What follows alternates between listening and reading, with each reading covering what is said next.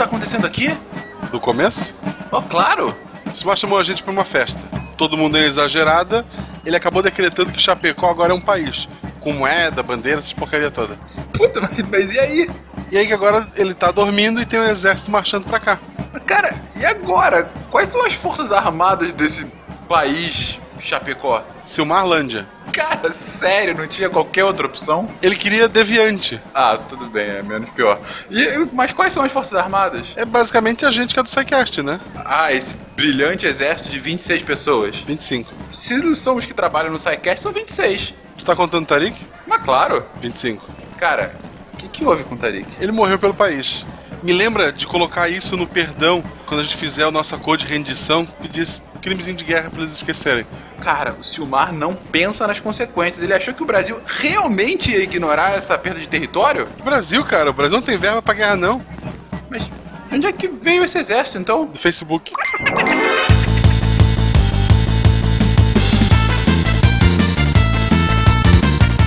Olá pessoas, aqui é Fernando Malta de São Paulo e se teve uma coisa, apenas uma coisa que eu não esqueço na faculdade é que a guerra é política por outros meios. Olha Ó, só. muito Olha bom, muito só. bom. Profundo, profundo. Jabor.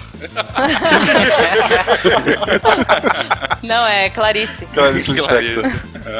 Salve rapaz, ave deviantes, meu nome é Willy Spengler, falo de Gaspar Santa Catarina e tudo pela Amazônia, céu, ah! Boa. Se eu te falar aqui que toda vez que eu vou revisar teus textos lá no Deviante, eu leio essa introdução com tua voz. missão cumprida então. Aqui é a Jujuba de São Paulo e I'm lock and loaded. Lock and loaded. Rock and roll, cebolinha? Lock and load. Lock and loaded. Lock and load, baby. Lock and load. Desculpa, desculpa meu inglês. Meu inglês é meio macarrônico, É. mas é isso aí, é, é o que dá. Aqui é Matheus, professor babado de Curitiba. Ih, pulou o Tarek. O Tarek Ah, morreu é, mesmo, o Tarek né? morreu, né? Pô, morri, mas eu falo. Meu Deus, um ataque de morto- morto-vivo. eu morri, mas eu falo. Desculpa, Tarek, eu realmente não vi. Pô, foi mal, foi Não, mal. não basta me matar no texto. Queridos ouvintes, aqui é o Tarek Fernandes de Anápolis e podemos fazer muitas coisas com baionetas, mas é muito desconfortável sentar sobre elas. Puta que pariu, cara. Gente do céu. Meu Ok. Foi isso, cara. Cara É, continua Por isso louco, que velho. morreu. É por isso, cara. Depois não entende. Aqui é Matheus, professor babado de Curitiba, Paraná. E War is fantastic.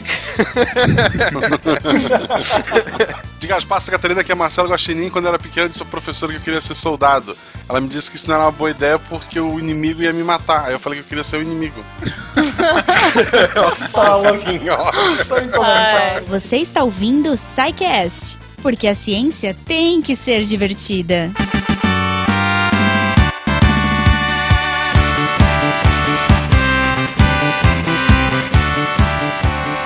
Sejam bem-vindos à sessão de recados homodeviantes. Estou aqui com a minha querida companheira Gominha. Olá, pessoas. e aí, Fencas, tudo certo? Tudo certinho, Gomes. Estou aqui. A gente tava com essa, com essa tarefa agora. Agora que a gente já homenageou metade da podosfera brasileira, Uhum. como criar uma, um jargão próprio para o SciCast, né? Pois é, difícil, difícil. Eu tenho uma criatividade quase que nula, mas va- va- vamos experimentar coisas. Cha- Chamemos os nossos queridos ouvintes de homodeviantes, porque é quase um estado de espírito. Boa. Ele, uma, uma ascensão evolutiva que nós estamos pressupondo dos nossos queridos ouvintes. Mas você, querido ouvinte, que quer falar comigo, falar com a nossa querida Goma, como que eles podem falar conosco, Gominha? Muito fácil, Fencas. Eles podem entrar em contato com a gente através do e-mail contato@scicast.com.br ou lá na abinha do menu Contatos. Se ele quiser falar uma coisa mais intimista ou mais fala que eu te escuto, alguma coisa que ele não queira que as outras pessoas leiam no post, né? Sim. Mas o bacana também é que agora a gente está interagindo no post. Nós estamos toda semana lá, trocando ideia com vocês, chamando vocês para entrar nas discussões e todos os deviantes estão sempre conferindo, colocando é, GIFs maravilhosos. Exato. A, a nossa equipe tem um acervo incrível, assim. Meu, é um HD externo de GIFs à sua disposição. Sim, exato. O William, o Werther, o Rigoli, cara, eles são demais. Então, não deixem de interagir, coloquem suas dúvidas lá. Sua dúvida pode ser de outro ouvinte também. Sua discussão pode abrir uma discussão maior, continuando o tema e continuando o papo de uma hora e meia aí no post. Então não percam essa oportunidade e não deixem que a gente perca a chance de falar com vocês. Isso, Continue, continue o cast nos comentários. É isso que a gente sempre pede. Sim. O cast não acaba nessa uma hora e meia, duas horas de conversa. Na verdade, a gente aprende muito ouvindo e, e lendo o que vocês estão escrevendo. Inclusive os e-mails de hoje estão incríveis, né? A gente aprendeu um monte de coisa legal. excepcionais. Então, assim, gente, continue se comunicando conosco, querido ouvinte, porque vocês transformam isso, esse projeto, em algo ainda melhor, ainda mais interessante, ainda mais É divertido. isso aí. Lembrando que a gente tá com a camiseta aí do Einstein, da coleção. Monsters of Science. Se você não Monsters comprou. of Science. Tem que falar com, com, Ah, com emoção, Juju. Monsters of Monsters of Science. Science. Ó, Obrigado. ficou, ficou quase bom. Vai. Quase ruim também, mas enfim. Monsters of Science, tem lá o Einstein, a gente ainda tem Guache Newton, tem a Marie Curie, se vocês não compraram ainda, tem a oportunidade, eu já garanti a minha, você já comprou? A, do- a da Marie você vacilou, né, Fê? Ai, vacilei. Essa eu já pedi, eu já Ah, pedi. muito bem, muito bem. Então, assim, gente, se vocês eh, curtirem, se vocês quiserem andar no Chique Ciência, Chique Ciência, é um novo padrão estético é, da Tipo blogosfera. isso, tipo isso. Vocês entrem lá no site loja.sicast.com.br e com certeza você vai ficar chique e vai ajudar a gente. Outras formas de ajudar é através do patronato ou do PagSeguro. Com certeza vocês estarão fazendo um bem pro SciCast. Lembrando que o patronato é aquela. É a base que sustenta esse projeto maravilhoso que está lá toda sexta-feira, meia-noite um, Sim, pra vocês. E digo mais, digo mais que ideias fervilharam Uh. nessa última semana e novos projetos estão por vir. olha aí, olha aí. Então, eu digo que mais patronato é igual a mais projetos como esses. Espero que vocês gostem das novidades nos próximos dias. Uh, muitas novidades chegando, né, Uh, Fencas? Sim, É isso aí. senhora. E só, né, pra terminar aqui, se você tem uma empresa, uma marca ou um produto e você quer anunciar aqui no SciCast ou em qualquer outro podcast do Deviante, você pode entrar em contato com a gente, você pode me mandar um e-mail, juliana.agenciaprotons.com.br ou fala com o Edson, edson.agenciaprotons.com.br. É isso aí, galera. Vamos pro episódio, Fencas? Eu tô curiosa pra saber. Vamos pro episódio. Forças Falemos um armadas. Forças Eu tô- eu Armadas, tô exatamente. A gente vai falar um pouquinho da história, do significado, de como as Forças Armadas ajudaram a moldar o mundo e como a evolução tecnológica moldou as Forças Armadas. Então tá supimpinha Excelente. o episódio. Vamos Excelente. lá, Sabe, sabe o que eu lembrei agora? Senhora? Lembrei da minha infância. Hum. Marcha, soldado, cabeça de papel. Tararam. Quem não achar de. A gente canta demais essa música.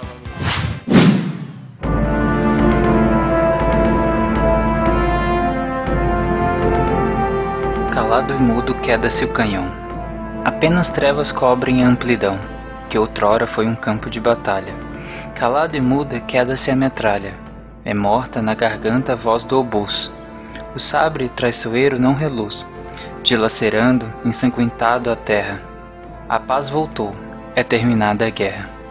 Os heróis já tombaram das alturas, covardes e bravos jazem olvidados, seus feitos aos livros relegados.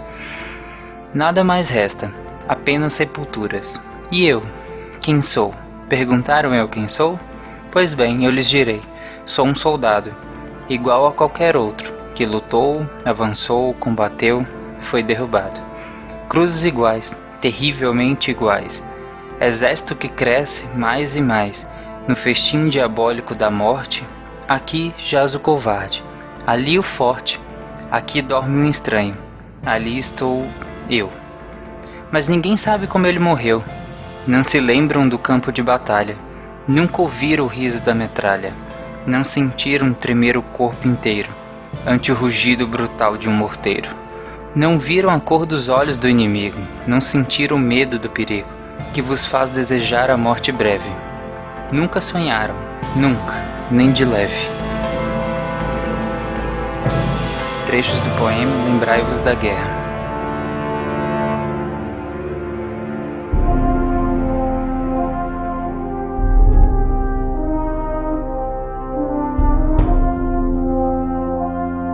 Bom, minha gente, a gente começa hoje falando. Primeiro defendendo o porquê de Forças Armadas num cast do SciCast, né? É um tema que pode parecer um pouco desconexo àqueles que nunca estudaram de fato tanto a guerra quanto as forças militares como um todo, mas a ideia original é que nos casts de história em específico, mas não somente neles, a gente cita muito a guerra como um motor da história, porque de fato é.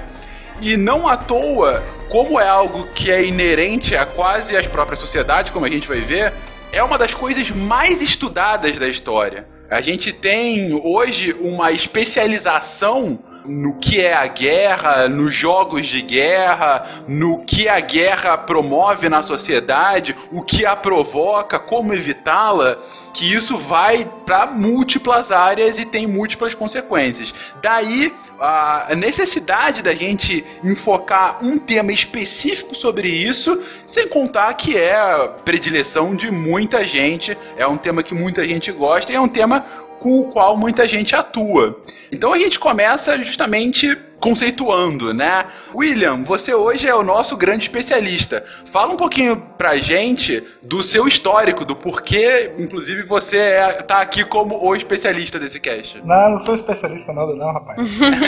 Eu nunca servi o exército. Eu dei alguns tiros, por assim dizer. Eu escapei com a tática do pintocóptero. Ah, meu Deus. Eu tenho até medo de saber o que, que é eu essa explico. tática. Depois eu explico. eu, eu escapei porque eu tive que subir numa balança no meio do processo disseram: Não, senta ali e espera. É, eu, eu não entrei porque falaram que não tinha uniformes do meu tamanho. Eu tô falando Era, sério. foi mais ou menos isso pra mim. É, eles não tinham uma balança do meu tamanho. Ah, meu Deus. Eu atuei em algumas unidades do Exército Brasileiro durante oito anos, algumas unidades de, de pronto emprego, uma unidade de operações especiais e tô aqui para falar um pouquinho sobre isso. Beleza. Não, muito bom. Eu vou falar que eu gostaria de ter entrado pra Marinha, na verdade, mas. Tu não tem altura. É, não tenho altura. eu não tenho. Cara, eu não tenho altura pra nada, né? Tu não tem altura pra andar na montanha russa. Quanto mais tu entrar, É, algumas, algumas eu não posso. Quando eu era pequeno, eu até tinha vontade, porque meu avô era militar, né? Ele se- sempre vivi com ele, etc e tal. Mas eu fui crescendo, fui engordando, aí fui pensando, cara, eles vão. Cara, vida de gordo deve ser muito foda dentro do quartel, cara. Eu não quero esse negócio, não. E fui desistindo da ideia. Porque a vida dos outros é tranquilíssima, né? É, né? Não, mas aí eu acho que você entra em forma, cara, não? Que nada, eu ia virar o saco porrado de todo mundo lá. Nunca viu o Apocalipse Sinal, Jujuba? Apocalipse Sinal não, o é, Nascido para Matar? É, Full Metal Jacket. O máximo que eu pensei foi em ser médico do exército pela estabilidade, mas prefiro não. Sabe quando eu larguei a farda, as mulheres estavam começando a ser admitidas na Força Terrestre nessas funções, nas funções do quadro de saúde. Então você tinha médicas, enfermeiras, veterinárias, dentistas e Pô. eu fui numa unidade vizinho aí do, do Barbado. No Paraná, no 27º Belog, no Batalhão Logístico. Lá eu encontrei uma, uma enfermeira. Foi a primeira vez que eu vi mulheres em tropa. Ah, olha só. Ah, inclusive em vários países do mundo, agora eles estão admitindo mulheres em combate, né? Sim. Se eu não me engano, Israel pode. Israel, acho que é todo mundo obrigatório. Aham. É três anos pra homem, dois pra mulher. Não tem uma loucura assim? É, agora, uma coisa assim. Ó, eu vou falar que eu vou começar a fazer Krav Maga, hein? Ok. Ok.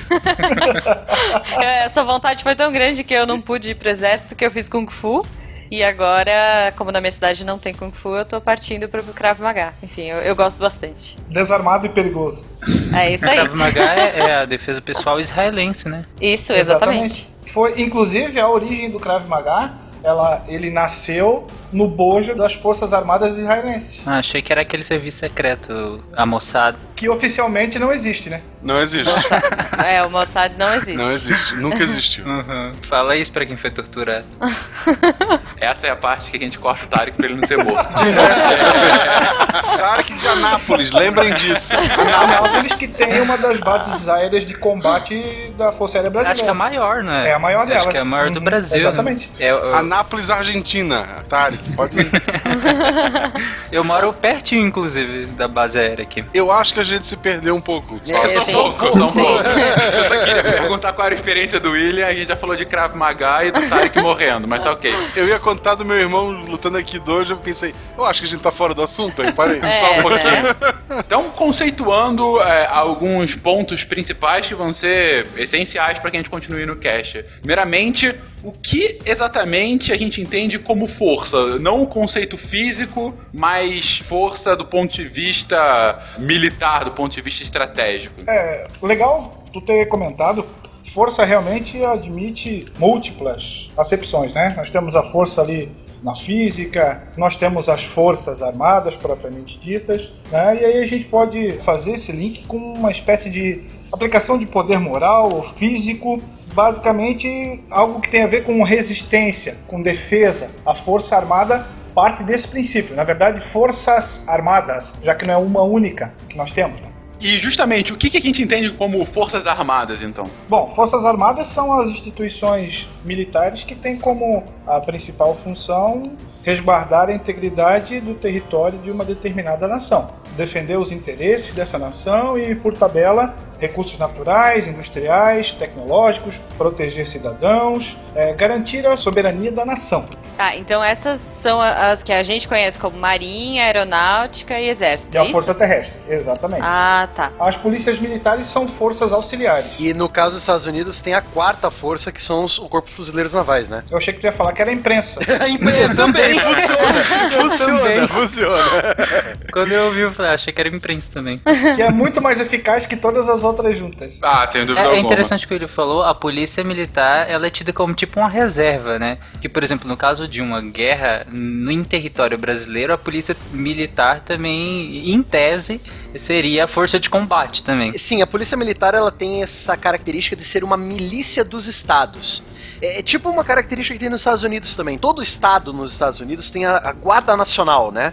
Guarda Nacional do Colorado, Guarda Nacional da Califórnia. Aqui a, a nossa Guarda Nacional, entre aspas, né, as milícias dos estados seriam as nossas polícias militares, né? No caso da polícia militar, ela responde ainda ao exército em última instância, né? Apesar de responder à à Secretaria de Segurança Pública. Exatamente. Aproveitando que o Barbado comentou sobre a Guarda Nacional dos Estados Unidos, no primeiro filme do Rambo, o título original, que é um livro excelente, recomendo para todo mundo, chamado First Blood, quem vai à caça do, do John Rambo é justamente a Guarda Nacional. Tanto é que tem um, um dos personagens do filme menciona que eles não iam fazer muito mais aquilo porque aquilo é só um emprego de meio expediente que ele teria que voltar para a farmácia no outro dia.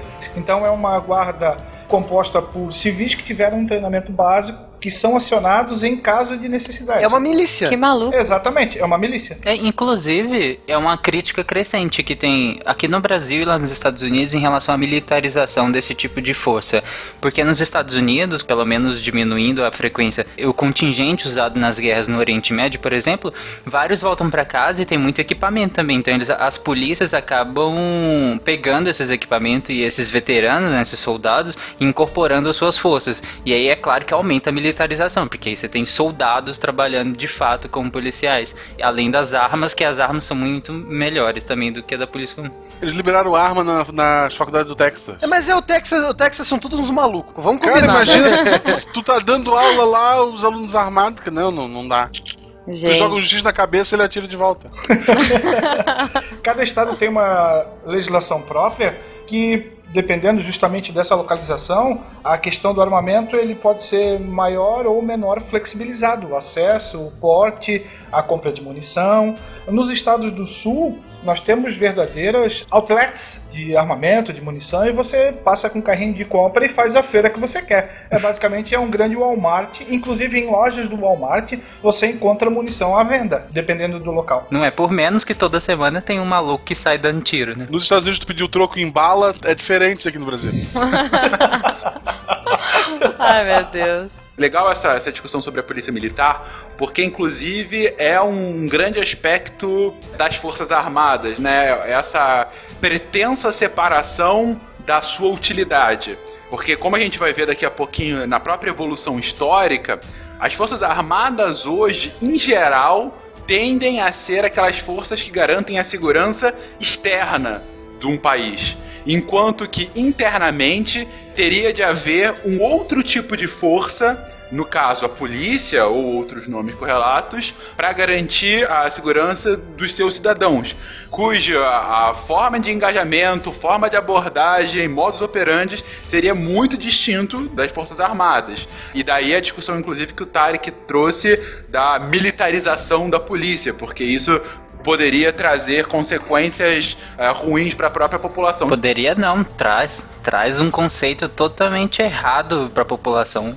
conceito de pessoas que estão lidando com civis com um conceito militar de luta contra o inimigo. É um absurdo. Inclusive um filme que aborda muito bem essa questão de escalada da militarização ah, para uso interno para os seus próprios cidadãos é aquele excelente que sempre passa na Globo em altas horas da noite com Denzel Washington, a Nova York sitiada, que dada uma ameaça bastante clara à própria população, em determinado ponto do filme, isso aí é spoiler, mas o filme também é de 98, mas em determinado momento o exército vai proteger as ruas de Nova York e muda totalmente a relação do Estado com seus cidadãos, inclusive prendendo parte da população que eles achavam que tinham algum risco, que traziam algum risco à cidade, em campos de concentração, quase, né? Enfim, no meio de praças públicas. Tem uma discussão que ganhou vulto na, na última década, justamente em relação ao poder de polícia dado ao exército que não seria a sua missão principal ou sua missão profícua, que é justamente fazer o papel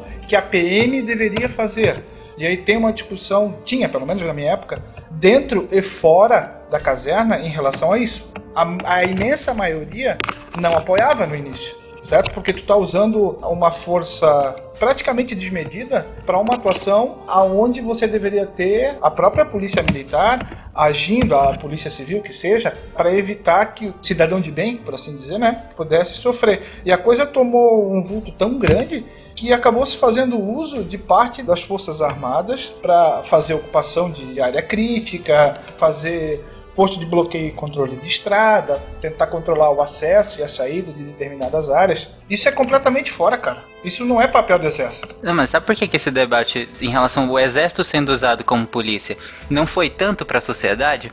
porque a atuação da polícia já é extremamente militar. Então não faz tanta diferença. Assim, tô falando assim, na, na sociedade, internamente ao exército, acredito que faça. Pra sociedade, o cara que tá lá fardado de exército ou polícia, para ele é tanto faz. Porque a atuação militar é praticamente a mesma. Mas, Tarek, esse debate quase que filosófico do uso do exército que o William trouxe, eu acho que é importante a gente citar logo no início, realmente, a própria forma como o exército vai encarar sua missão. Porque eu lembro também na faculdade a gente chegou a discutir isso em alguns momentos, muito por conta das missões de paz que o Brasil estava tomando parte, em especial no Haiti à época, né? Sob a égide da ONU, né? Exatamente. A gente teve não só da ONU, a gente teve no batalhão que eu atuei, um dos batalhões, nós tivemos uma, uma companhia que foi para Angola, é, no Brabate, que era o batalhão do Brasil e em Angola, foram várias levas para lá. Teve uma, uma, companhia da organização militar em que eu atuava que acabou indo para lá muito tempo antes da gente de se organizar a missão de paz no Haiti. Puxando um pouco para o lado mais leve, eu achei legal, assim, me chamou muita atenção ação do exército agora no combate a foco da dengue, né? A combater o mosquito. Eu nunca uhum. imaginei que o exército brasileiro tinha uma pontaria tão boa, porque o mosquito é pequenininho.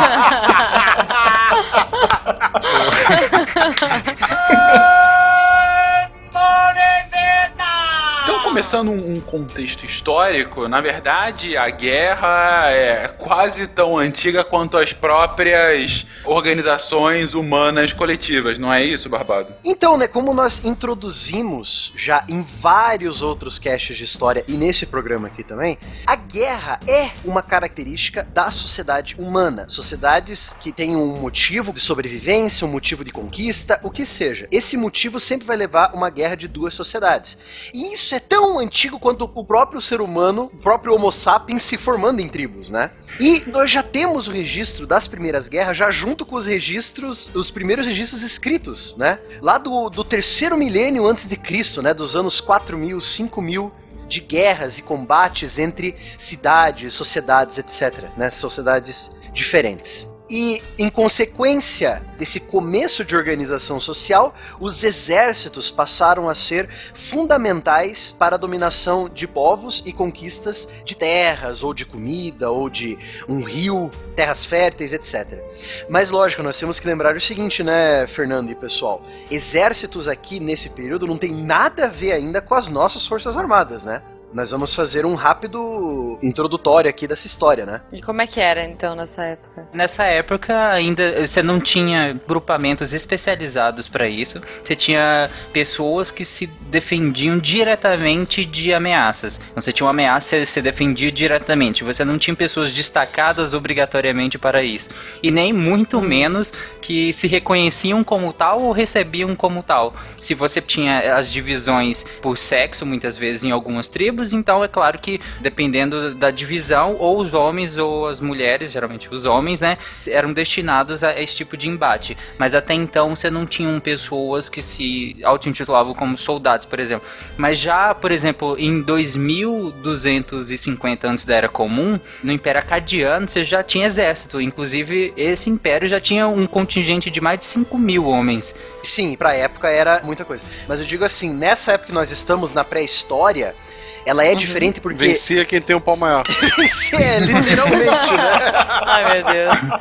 É que as tribos pré-históricas, elas vão lutar pela sobrevivência mesmo. E é todo mundo lutando, cara. Aí você não luta por você, você luta para sobreviver, né? Mas, Barbado, e aí a, a grande pergunta é: qual é o grande motivo que leva essas tribos que faziam da, dessa guerra total, e por total eu digo totalizante da própria população, para a existência das primeiras unidades de fato especializadas ou minimamente organizadas de Forças Armadas. Então, no princípio da Revolução Agrícola, que transformou o nosso querido Homem das Cavernas em os primeiros agricultores, as primeiras aldeias e, consequentemente, as primeiras cidades, né?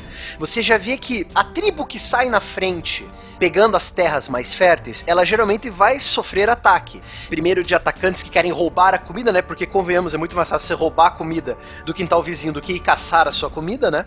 Então você já vê a necessidade de proteger a terra. Então você já tem o povo se prendendo à terra, certo? Então você tem essa prisão, aquele povo vai defender aquela terra, porque aquela terra agora é dele. É, porque até então eles estavam só se defendendo, né? Eles não tinham o que defender porque eles estavam nômades. Eles estavam lutando pela vida, agora eles estão lutando pelo território que fornece o alimento a eles, que é uma Uhum. ideia diferente. Sim. né? Ou seja, tá, vamos todos pra guerra, mas quem vai cuidar da colheita? Então você vai ter essa separação, né? Quem fica com a colheita e quem vai para a guerra defender a terra, né? Defender a vila. Tem um trecho do Príncipe que o Maquiavel fala justamente disso, que ele fala que mais ou menos o homem, ele pode até esquecer brevemente da morte do seu pai, mas ele nunca esquece da terra que foi tirada dele. Sim, sim, é um fato mesmo. E essa noção já começa aqui. Então a evolução que a gente está vendo aqui é uma sociedade nômade, em que você tinha a guerra total, como a Juba falou, era uma luta pela própria sobrevivência, e a partir do momento em que eu começo a me assentar, eu tenho a criação dos primeiros territórios e, digamos com muitas aspas aí, fronteiras. E a partir do excedente agrícola, eu posso, inclusive, bancar um corpo que pode defender essa terra de invasão para que esse excedente agrícola continue. Ou seja, Esse é o mais importante pra mim, excedente agrícola. É isso que gera todo o resto. Exatamente. E é legal até citar aqui, Fernando, vai sair, vai, vai estrear aí, ou já estreou, agora eu não me lembro, o último jogo do Far Cry, né? Da saga Far Cry, que é o Far Cry Já- Primal. Primal? Né? Já estreou, já e, quando, estreou. e quando esse podcast for ar, já vai ter estreado há muito tempo. Ah, tá.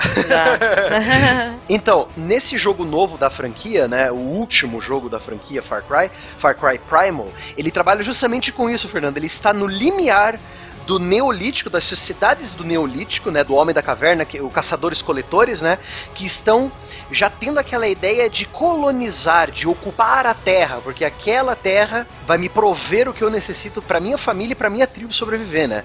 Tanto que no próprio jogo você tem que conquistar aldeias inimigas. Então você vai, você vai movendo-se pelo mapa, um mapa, uma região pré-histórica, né? Você tem glaciares ainda no extremo norte, mas você já tem terras cultiváveis com rios, com florestas e caça, né? Abundante. Uhum. Então você vai ter que liderar a sua tribo em uma guerra de ocupação territorial já. Então já tá no limiar dessa ideia, entendeu? Esse questionamento sobre o início da guerra é uma discussão já de certa forma bem antiga entre etnógrafos, arqueólogos, historiadores, militares, né? Uns defendem que a guerra iniciou com as chamadas civilizações, então nós teremos uma guerra civilizada, mais contraditório impossível, guerra civilizada, né? É sim.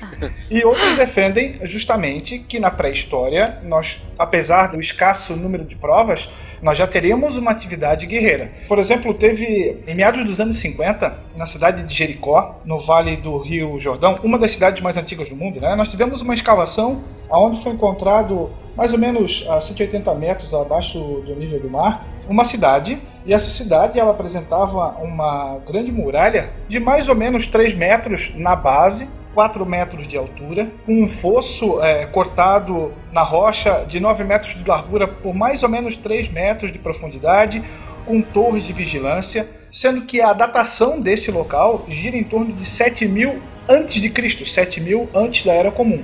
E aí um dos historiadores militares mais famosos do século XX, que provavelmente muitos dos ouvintes ou já leram ou já ouviram falar, chamado John Keegan, e ele fala com maestria sobre a história da guerra, a inteligência na guerra, ele questiona: por que, que você vai fazer uma construção dessa envergadura para essa época se realmente não existisse um inimigo que tivesse te amedrontando ou tivesse te atacando? Supõe-se que a cidade deveria ter entre 2 e 5 mil habitantes. Por que, que você vai lançar mão de um contingente gigantesco para cercar essa tua cidade do nada? Porque é legal? Porque é sei lá, chocante? Desvio de verba, desvio de verba. Isso, Desvio de verba, é o grande elefante branco da Galileia. ele defende a ideia de que não há um outro motivo que não seja um inimigo presente que colocasse em risco a, a colheita, as instituições, as instalações daquela cidade. Então você tem registros, pelo menos arqueológicos, do que seria uma fortificação ou uma proto-fortaleza de 7 mil antes de Cristo. Isso é muito tempo antes, né? Das civilizações até ali propriamente do Oriente Médio, do nascimento do Egito. É só para situar os ouvintes, o início da sedentarização e da revolução agrícola é mais ou menos 10 mil antes da Era Comum. Que é o período do jogo que eu citei anteriormente, é. Povos que inventaram o sedentarismo. Obrigado.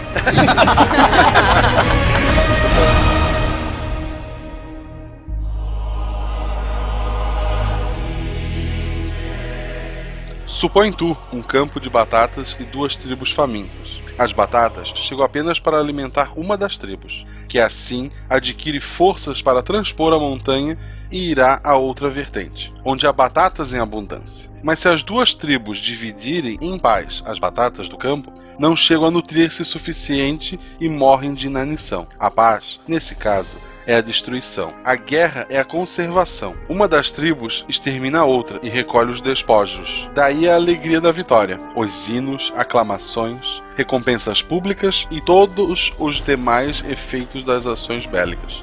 Se a guerra fosse isso, tais demonstrações não chegariam a dar-se pelo motivo real de que o homem só comemora e ama o que lhe é aprazível ou vantajoso, e pelo motivo racional de que nenhuma pessoa canoniza uma ação que virtualmente a destrói. Ao vencido, ódio ou compaixão. Ao vencedor, as batatas.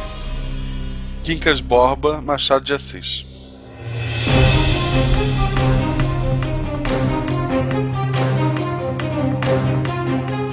Então, a despeito dessa imprecisão com relação a- ao início de fato do que a gente entende como guerra, até porque a sua própria definição vai variar muito de teórico para teórico, como bem colocou aqui o William, a partir do momento em que a gente tem as primeiras cidades de fato, os primeiros grupamentos, daí cidades, e dessas as primeiras civilizações, reinos e daí os impérios, a gente começa a ter o início de diversos exércitos, cada um com suas especializações, cada um com suas armas. E um ponto que eu queria perder aqui, perder não, ganhar aqui com vocês, é justamente como que a guerra também é altamente influenciada pela própria tecnologia. Não, o, o contrário, né? A própria tecnologia, é- ela é a tecnologia influenciada pela guerra. É o contrário, não é? E eu acho que isso se alimenta, eu acho. É um círculo vicioso, pronto. É um o círculo vicioso resolve tudo. Por que que a gente começa? Se a gente pega a primeira ferramenta, eu acredito que ela foi feita no intuito de subsistência alimentar. Então, se a gente tem ela como a primeira ferramenta usada para tirar a vida de um outro indivíduo, então teria começado a tecnologia antes do uso dela para guerra, por assim dizer, extrapolando bem. Bom, é legal a gente até chegar numa conclusão dessa, né? A tecnologia alimenta a guerra e a define, e a guerra vai definir a nova tecnologia. Não à toa, até hoje, o exército acaba sendo um dos maiores impulsionadores de ciência aplicada, né? Por sinal, é as próprias é, Forças Armadas, o Exército, que nós temos que agradecer pela origem da internet, né, cara? Na origem de muitas coisas. Claro. Micro-ondas. Micro-ondas, claro. Barra de Calça chocolate que jeans. não derrete. Ca- Calça jeans. Leite condensado? Movimento hippie, Comida enlatada. É. Netflix. Não, aí, aí, aí não sei. Bom, mas ah, eu queria falar disso porque a gente tem essa evolução na idade da pedra para uma idade do bronze e aí para o ferro. E em como o ferro era mais efetivo do que o bronze na hora da guerra, como por exemplo os gregos foram usar o bronze de forma fenomenal, com defesas muito efetivas, com unidades especializadas, com as famosas lanças dos hoplitas, né? Mas aí chegam os dórios com armas de ferro que quebram as armas dos gregos, né? Sem dúvida. E, e depois os Dórios acabam sendo exterminados, se eu não me engano, pelos romanos, né? Com, com- já também com armas de ferro, mas ainda mais especializadas. Antes o Alexandre, né? Tudo isso antes do Alexandre Grande, sim. É, os Dórios vão originar, vão, vão ser a, a raiz da, dos espartanos. Isso. Os espartanos ali quebram o pau entre si, ali entre o, o suicídio grego, né? As guerras é, do Peloponeso. E aí, portas abertas, chega o Xandinho com a sua trupe, ocupa o espaço vazio, morto, né? E aí, era uma vez os espartanos. Sim. Mas falando então da Grécia, especificamente dos hoplitas, é talvez seja o primeiro, não, não o primeiro, mas uma das mais emblemáticas forças para o mundo ocidental com relação a forças armadas por conta da sua organização, não é isso? Sim, você vai ter uma organização dos hoplitas. Na verdade, o hoplita, ele é quando a cidade chama o cidadão, né? Todos vão defender a cidade, né? Pode ser Corinto, Atenas, Knossos, em Creta.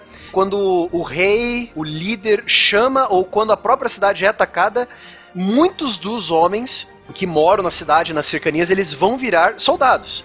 Então a gente vê também aí a, entre aspas, o soldado cidadão, né? Aquele cara, o fazendeiro, que geralmente algumas cidades tinham até o mesmo costume romano, né, William?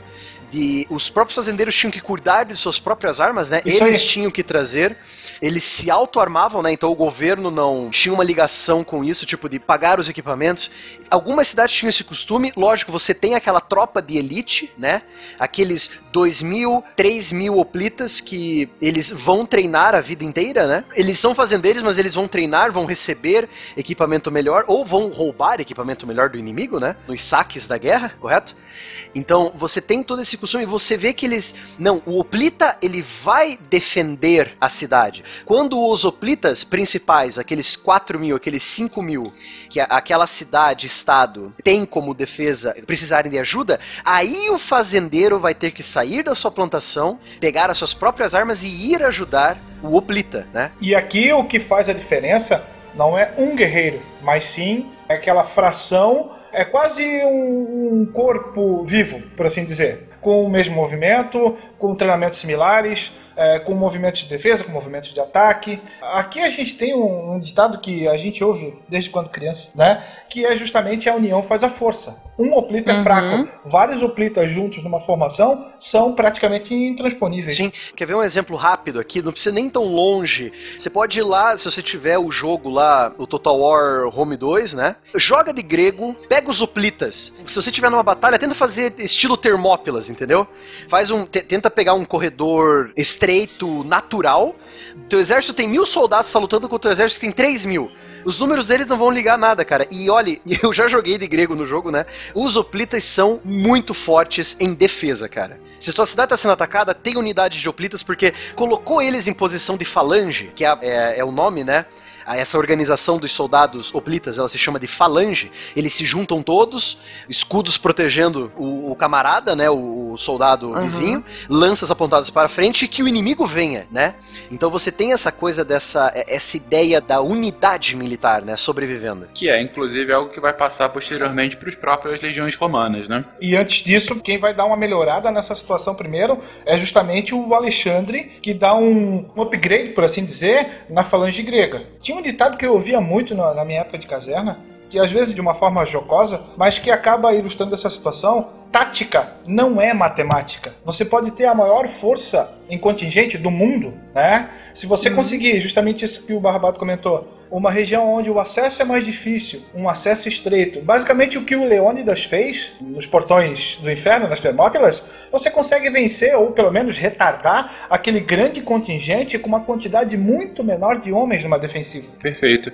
O que leva justamente a um outro ponto que eu queria falar com vocês, assim, primeiro de como a supremacia tecnológica de fato acaba favorecendo civilizações posteriores, como coloquei a a pedra que acaba perdendo o bronze, o bronze do ferro, etc. Mas além disso, Aí a gente começa a ver a própria evolução do pensamento estratégico, né? Ou de como maximizar a tecnologia que à época você tinha. E tudo isso também, Fernando, mais a profissionalização do soldado, que é um dos maiores feitos da Roma antiga, né? Nós temos que lembrar que Roma começou com hoplitas, mas aí depois de várias ideias militares, né, ideias bélicas, desenvolvimento de táticas, etc. E o nosso querido grande amigo Caio Mário, né?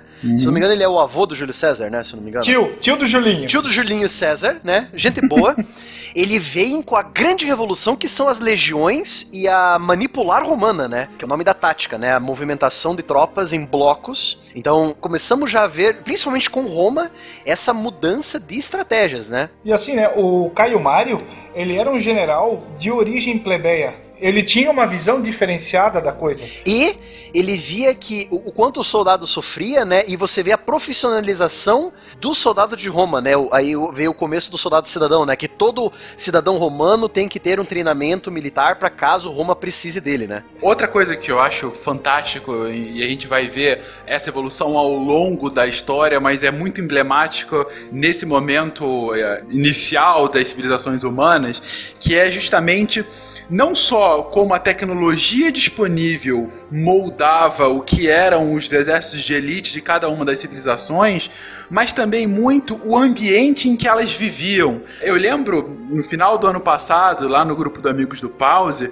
não vou lembrar agora o ouvinte que colocou isso, mas o ouvinte colocou uma foto de diversas unidades militares, as unidades de elite de cada uma das civiliza- civilizações antigas. Então tinha um hoplita, tinha um legionário, tinha um imortal persa, e aí ele perguntava pro grupo: "Poxa, será que tem alguma explicação do porquê da diferença desses armamentos?" E eu achei muito interessante porque, de fato, tem um porquê dessa diferença. Tem o porquê do legionário usar aquele escudo que era uma quase uma parede e que ah, era tão útil para aquela formação tartaruga ou a formação megazord, como o Guaxinim colocou. É, tem um porquê dos oplitas usarem os escudos redondos, que era mais fácil para usar com as lanças, também na formação mais fechada. Ou os gregos usarem roupas mais leves, que era para facilitar o movimento e o próprio calor, né? No fim, isso tudo é tática. Então você começa a ver uma análise, o estudo das táticas militares, né? Sem dúvida. E, e esse é talvez o ponto principal e que vai permear o nosso cast, né? Como a tática militar, a tática que- exitosa, né? É aquela que consegue entender o seu contexto, consegue se adequar à tecnologia da época e consegue dar o passo seguinte, seja tecnologicamente, seja a partir de uma estratégia, ou em alguns casos, como a gente já viu também, seja até por força bruta, né? Por números. É aquela velha ideia de pra toda espada você tem que ter um escudo bom. Então, Sim. e pra todo escudo bom você tem que ter uma espada melhor. E assim vai. E assim vai evoluindo a, a tecnologia militar, né? Mas desde essa época a gente também começa a ver, e a gente já ouviu isso muitos nos casts anteriores de história,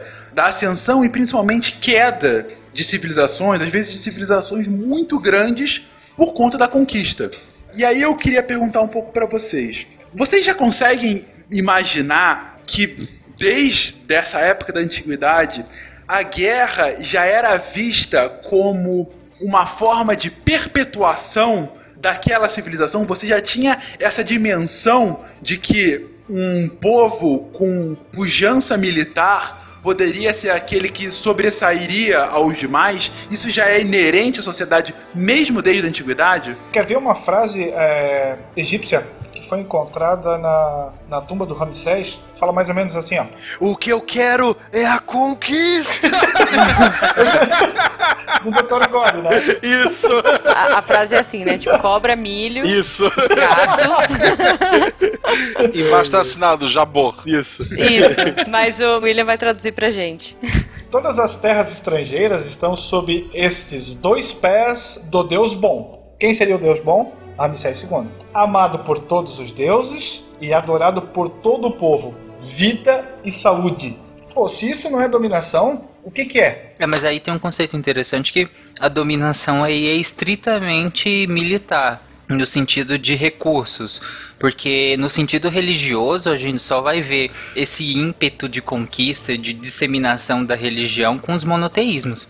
Não, mas tudo bem, mas e- e- ele vai ter essa ideia, né, Tarek? Ele vai ter essa ideia de que o Ramsés, ele é um, um rei bom, mas ele é um rei bom que traz a conquista, ele traz a glória para o império dele, entendeu? Ele é um deus bom porque ele traz isso. Então você tem essa ideia de que a civilização, a sociedade que sobreviver militarmente vai ser a sociedade que perdurará por milhares de anos, entendeu? É só uma discussão do, em relação ao motivo, por assim dizer. Entendeu? Se, enquanto o ímpeto até então era recursos propriamente dito, né, ou até expansão territorial, mas aí com o advento dos monoteísmos, a gente adiciona mais um fator a isso, que é a disseminação da religião, entendeu? Inclusive é a base do Islã e do próprio cristianismo. É isso que eu ia comentar agora. O Islã manda lembranças, né? Eu vou discordar só de você com um ponto, Tarek. Eu acho que não está relacionado ao monoteísmo pura e simplesmente. Talvez para o Ocidente até esteja, mas aí a gente lembra da China, que usava da dominação como uma forma de imposição de doutrina também. A China, na verdade, importou as suas religiões: budismo, confucionismo. Então, a imposição por força da China tinha uma origem de fato da dominação por conta de recurso, blá blá blá, como a gente já colocou, mas em determinado momento começa a ser uma, uma doutrinação ideológica de fato, e uma ideologia que lembra muito a frase que o William acabou de falar sobre como que o líder, no caso Ramsés, no, no caso chinês, o imperador chinês, é o solo que mantém tudo de pé, né? É a base para que o mundo se sustente. Ou melhor, né, Malta? Ele é quem mantém o Nilo correndo, né? É, exato. No caso egípcio, sem dúvida alguma. Não, mas aí, se a gente for voltar na, na questão ideológica, e aí você falou assim que nesse caso na China já era uma questão de expansão ideológica, por assim dizer, né? De exportar a sua ideologia. Mas se a gente for voltar nesse ponto, a gente pode pegar desde a da Revolução Agrícola, porque a grande característica da Revolução Cognitiva, e depois que combina com a Revolução Agrícola, é justamente é, a criação de mitos que agregam pessoas, ou seja, ideologias. Então, se a gente for voltar e falar, ah, mas é, eles já exportavam ideologias, tudo é uma ideologia. A própria noção de expansão territorial, propriamente dita, é uma ideologia de que você precisa se expandir, de que você precisa de mais território. A própria apropriação de recursos é um tipo de ideologia também, porque não necessariamente eles precisavam de tantos recursos, mas tinha um fundo ideológico também. Entendeu? Então acaba que tudo tem um fundo ideológico. Então, na sua argumentação, a própria religião também é. Então, a gente não tem nada de novo no monoteísmo. Também, só que a religião é uma força muito mais forte e concentra num eixo só, um eixo principal. Mas ideológica. Sim, ideológico, tudo é ideológico, desde a revolução cognitiva. A gente não vai chegar em muito lugar aqui. Mas tudo bem, é foi uma, uma discussão boa. Um outro ponto também que os gregos trazem mais para o nosso ocidente é justamente o uso tecnológico não só na terra, mas também no mar. A gente tem que lembrar que as guerras púnicas acabam sendo decididas de fato por conta da supremacia naval, não foi isso? Então, essa da supremacia naval das guerras púnicas ela é meio complicada, né? Porque os cartagineses, eles tinham total vantagem no mar, Só que aconteceu de que os romanos acabaram conseguindo pegar algumas carcaças de navios cartagineses que vieram do mar e pararam na costa, né? Eles começaram a analisar, pô, tecnologia de construção interessante, vou fazer o mesmo. Eles fizeram uma engenharia reversa, né? Sim, porque além dos barcos dos romanos agora, na Primeira Guerra Púnica, tiveram três, só pra lembrar o ouvinte, né? Três guerras púnicas. Na Primeira Guerra Púnica, essa engenharia reversa dos romanos, além de agora eles terem os mesmos barcos, a mesma tecnologia dos cartagineses, eles transformaram a guerra marinha numa guerra campal, numa guerra de corpo a corpo, que eles eram especialistas, né?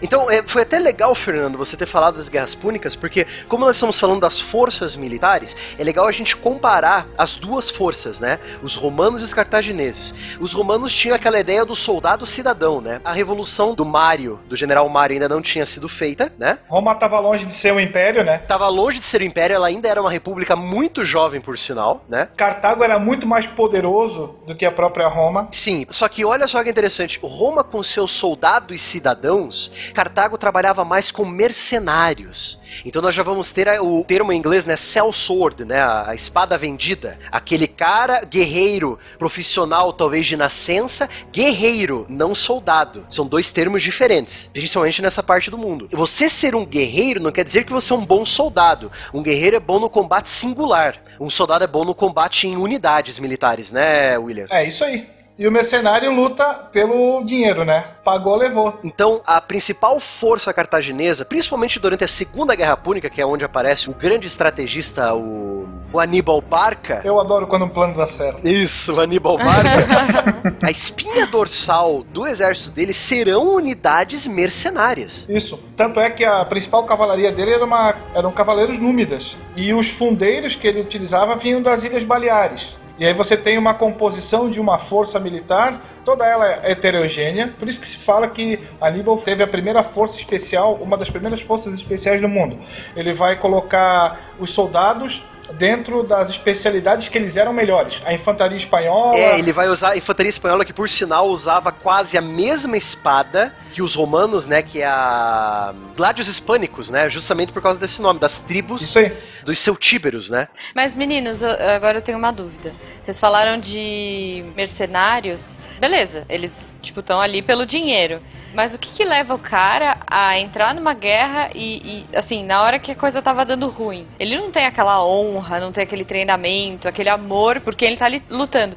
Não corre o risco desses mercenários caírem fora, tipo, ih, deu ruim, barata voa. Sempre. Inclusive o Maquiavel escreve sobre isso, né? Ele fala que, que nenhum estado consegue se manter com. Só com mercenários, exatamente. Aham. É, essa é a grande discussão do Maquiavel, inclusive. Na época do Maquiavel, isso era muito comum. Quando nós saímos da época romana e vamos para a Europa medieval, essa ideia do soldado profissional desaparece. O que você vai ter vão ser os grupos lá, a unidade né, de 300 a 400 cavaleiros nobres, os pé rapado servos camponeses né, que tem que ir para bucha de canhão, e aí você vai ter a profissionalização do mercenário, que são grupos de pessoas que vivem daquilo, Jujuba. Como o fazendeiro vive da terra, o guerreiro vai viver da guerra, né? Usado até hoje, inclusive. Até hoje, sim. Então, mas ele vai pra quem paga mais. Exatamente, ele vai pra quem paga mais. É, tanto é que quando Cipião vai pra pra Cartago, e antes da Batalha de Zama, foi considerado a, Waterloo da antiguidade, né?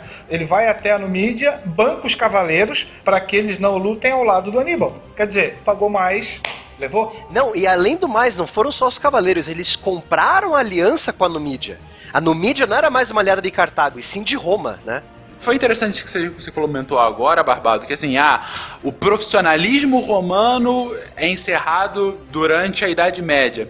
Só que ele emerge novamente, mais ou menos durante a Idade Moderna, e acaba explodindo em específico após a Revolução Francesa. Qual é o gancho? Por que, que isso volta a acontecer tão forte a partir do século XVIII? Então, olha só que interessante. Nós vemos toda essa evolução da renascença, das ideias, o próprio Maquiavel vindo para escrever, né? As suas teorias de como um príncipe, como um rei deve se portar, usando por sinal até elementos greco-romanos, né, como exemplos, usou o próprio Júlio César na Gália, o Alexandre o Grande e suas conquistas no Oriente, né?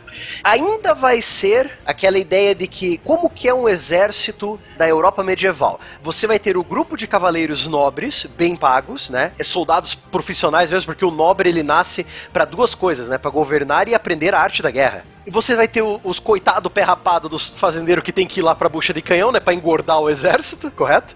E aí você começa a evoluir essa ideia, passa pelas ideias do Maquiavel, vários teóricos militares começam a surgir e pensar como fazer a guerra, como governar o mundo. E aí nós vamos para é, a introdução de uma nova tecnologia militar vinda da China e do Oriente, que é a famosa pólvora e a arma de fogo, né? E aí nós temos um período muito interessante na história moderna. Ele é conhecido como o período da pique e do tiro. A pique, ou pike em inglês, que é uma lança muito grande, é usada pela infantaria. Então você vai ter unidades que vão pra porrada e as unidades que vão usar os arcabuzes, né, as primeiras armas de fogo. Eram os piqueiros e os mosqueteiros, né? Exatamente. Tanto que é até engraçado, a gente fala, pô, mosqueteiros, é os três mosqueteiros, mas você nunca vê ele com mosquete na mão, né? Você vê ele com é. espada, né? É até legal, o, o filme não tem nada de histórico, né? O, o Homem da Máscara de Ferro, com o nosso querido amigo aí que foi atacado por um urso recentemente, né? Léo. Você vê, você tem mosqueteiros que lutam no corpo a corpo, mas eles têm armas de fogo portáteis. Então você tem essa transição do medieval esgrima, né, espadas e lanças, e você tem para a tropa treinada com armas de fogo. E aí que vem o interessante, nós vamos para a Inglaterra, durante a época da Guerra Civil Inglesa, em que os que apoiavam uma monarquia absolutista dos reis Stuart contra uma monarquia parlamentarista, né? Apoiada pelo, se eu não me engano, era o William de Orange, né? Se eu não me engano, nessa época. Isso, Guilherme de Orange. Orange, isso, ele vem da Holanda. é, o Guilherme Laranja. Então você vai ter essa briga entre parlamentaristas e os royalists, né? Os realistas. E é nesse período que vem um cara chamado Oliver Cromwell. Ele, então ele vai sair das bases da sociedade, uma sociedade que está em mudança. Estamos falando de século 17, século 18 aqui. Uma sociedade em mudança, saindo do mundo medieval, dando importância à burguesia, né?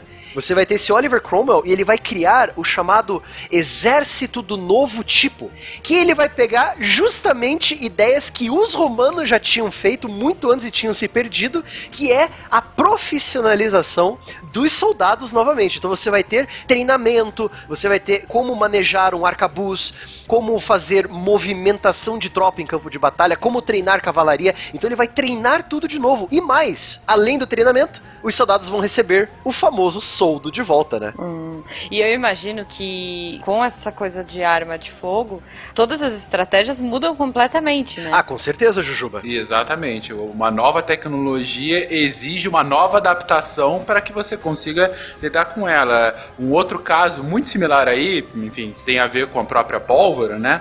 São os, os castelos. Os castelos foram feitos para aguentarem um sítio de catapultas, depois de trabucos, de armas de cerco. Quando vem os primeiros canhões, muitos castelos caem por terra porque não aguentam, e os castelos que conseguem sobreviver a essa evolução são aqueles que conseguem, a partir da engenharia, utilizar-se de ângulos especiais para impedir que fosse derrubado por balas de canhão. É o famoso Star Forte, né? Forte Estrela, que ele é projetado justamente para aguentar tiros de canhão. Perfeito, ou seja, aí você vê mais uma vez você tendo que evoluir o seu conhecimento técnico empregado para aguentar uma nova tecnologia que aí vem. Ou seja, a gente consegue ver que ao longo da história a humanidade está sempre tentando buscar a bala de prata. Aquela que de fato vai ser a arma para vencer qualquer guerra, e de alguma forma vem, e aí muitas aspas,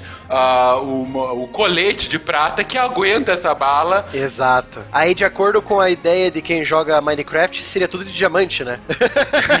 o diamante ganha de tudo.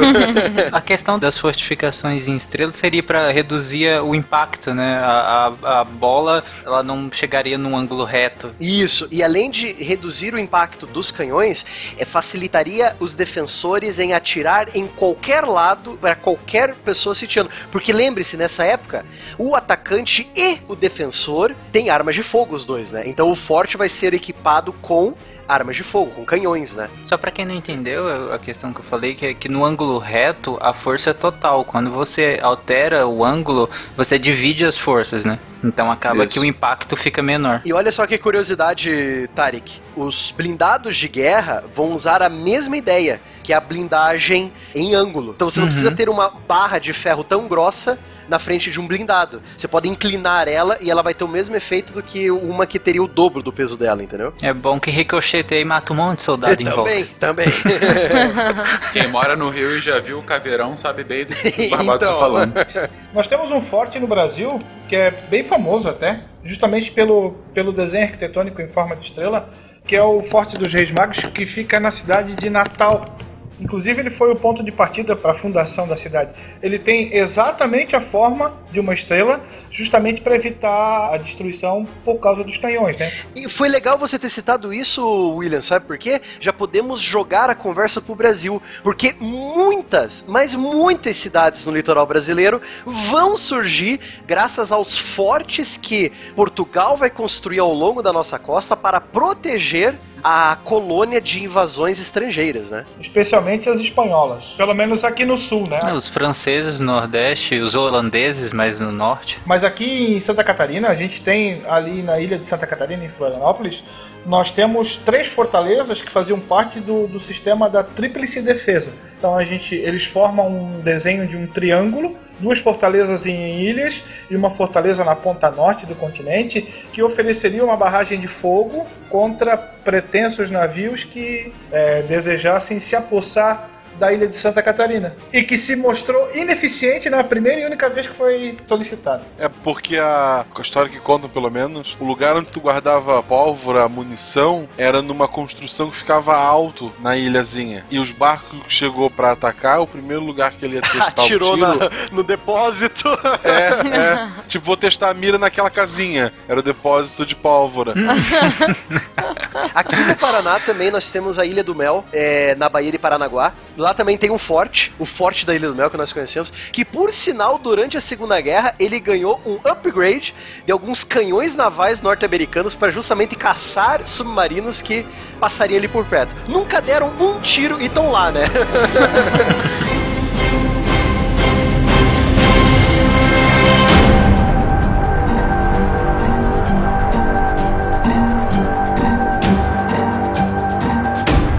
A vantagem estratégica desenvolvida por bons guerreiros é como o movimento de uma pedra redonda, rolando por uma montanha de 300 metros de altura.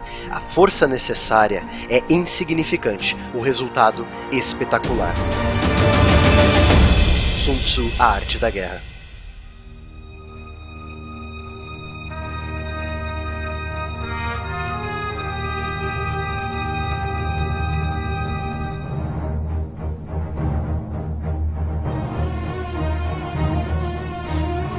Gente, então a gente tá o tempo todo já citando ah, as evoluções e como que de fato foram implementadas pelos povos num contexto histórico muito breve, mas para ilustrar os nossos pontos aqui, a gente não pode deixar de falar de quem fato colocou isso no papel, de quem fato inspirou os líderes militares a de fato implementarem tais mudanças.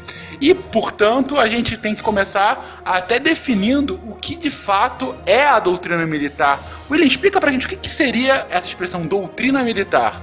De forma mais direta, a gente pode chamar a doutrina militar do conjunto de conceitos, princípios, normas, métodos, processos, valores, tudo que tem por finalidade estabelecer as bases para uma organização, preparo e o emprego justamente das Forças Armadas. Logo, a doutrina militar está intimamente ligada à própria ciência da guerra, que é o que motivou esse cast, certo? Exatamente. E para falar sobre ciência da guerra, talvez um dos primeiros mais conhecidos e mais lidos autores é paradoxalmente um autor não ocidental. É Sun Tzu, como foi lido agora há pouco por Barbado. Fala um pouquinho dele pra gente, Tarek. O Sun Tzu, ele viveu, estima-se que entre 544 antes da Era Comum e 496. É, basicamente, antes eh, dos ensinamentos, por assim dizer, dele, a China ela era considerada primitiva né, no método de guerra. A metodologia implementada por ela era bem simples, no sentido simples mesmo. Tipo, era um exército que nem era tão treinado assim. Então, por exemplo, chegava no momento, o general dava ordem e eles iam lutar. Era basicamente isso, bem esdrúxulo mesmo. Aí por volta de mais ou menos 500 anos da Era Comum é que eles começam a rever esses conceitos e, e o contexto começa a mudar e aí surge o Sun Tzu e o, os ensinamentos dele. Ele escreveu um tratado na época, 13 capítulos, né? Em que ele falava tudo sobre a guerra. Era exatamente tudo que vocês pensarem sobre a guerra, ele falava desde o suprimento que você deveria levar, a quantidade de suprimento que você deveria levar, desde como que você deve treinar os soldados, como que eles devem ser pagos ou não, muitas vezes, como que você deve tratá-los, tudo. Ele fez uma série de classificações de terrenos, de técnicas, e, e aí dependendo do terreno você podia aplicar uma ou outra técnica, dependendo se você era o atacante ou o defensor, e você ah, juntava as características, terreno, às vezes técnica, quantidade de soldados, se você era atacante ou defensor, dependendo disso tudo, você tinha basicamente um, um guia de como agir. Então, assim, ele especificou tudo que você precisava saber sobre uma guerra, tem no livro do Sun Tzu pra época. Tanto que ele foi um tratado militar, um dos mais importantes da história da humanidade. E ele é usado até hoje, claro, nas empresas. É, pra tudo, né? Sim, tudo, qualquer coisa que você possa imaginar. Sun Tzu no amor. Mas sabe, Tarek, você falando do Sun Tzu, o que mais me impactou numa das frases dele que, eu- que eu li, né, o A Arte da Guerra, Uhum. é ele falando que a maior vitória que um general, um povo, um rei pode conseguir é ele vencer uma guerra sem travar uma única luta. É a vitória impecável, assim, sabe? Eu achei muito. Ele tinha o conceito de que ele era burro, o general que buscava o conflito em si. Ele entendia o conflito como a ponta da lança necessária para o fim da guerra. Isso. Ele prezava muito a diplomacia, a, a conversa, né? Antes de ir para os finalmente, que é a briga mesmo, né? Cara, e ele tinha umas dicas que são sensacionais no livro dele. E às vezes são coisas bestas. Por exemplo, tem um que ele fala que, por exemplo, se aqueles que são enviados para buscar água começam por beber primeiro, o exército está tá sofrendo de sede. Cara, é besta, mas se o, o cara olhava para um, um soldado do outro exército e se ele bebesse água antes de levar, então, nossa, então quer dizer que o exército está com sede. Talvez, adaptando a técnica, seja uma hora de atacar. São coisas minuciosas, são pequenas dicas que contemplava toda a arte da guerra. Talvez a passagem mais conhecida da vida dele foi durante um teste que o imperador Relu, para quem ele trabalhava, o imperador leu o livro, né?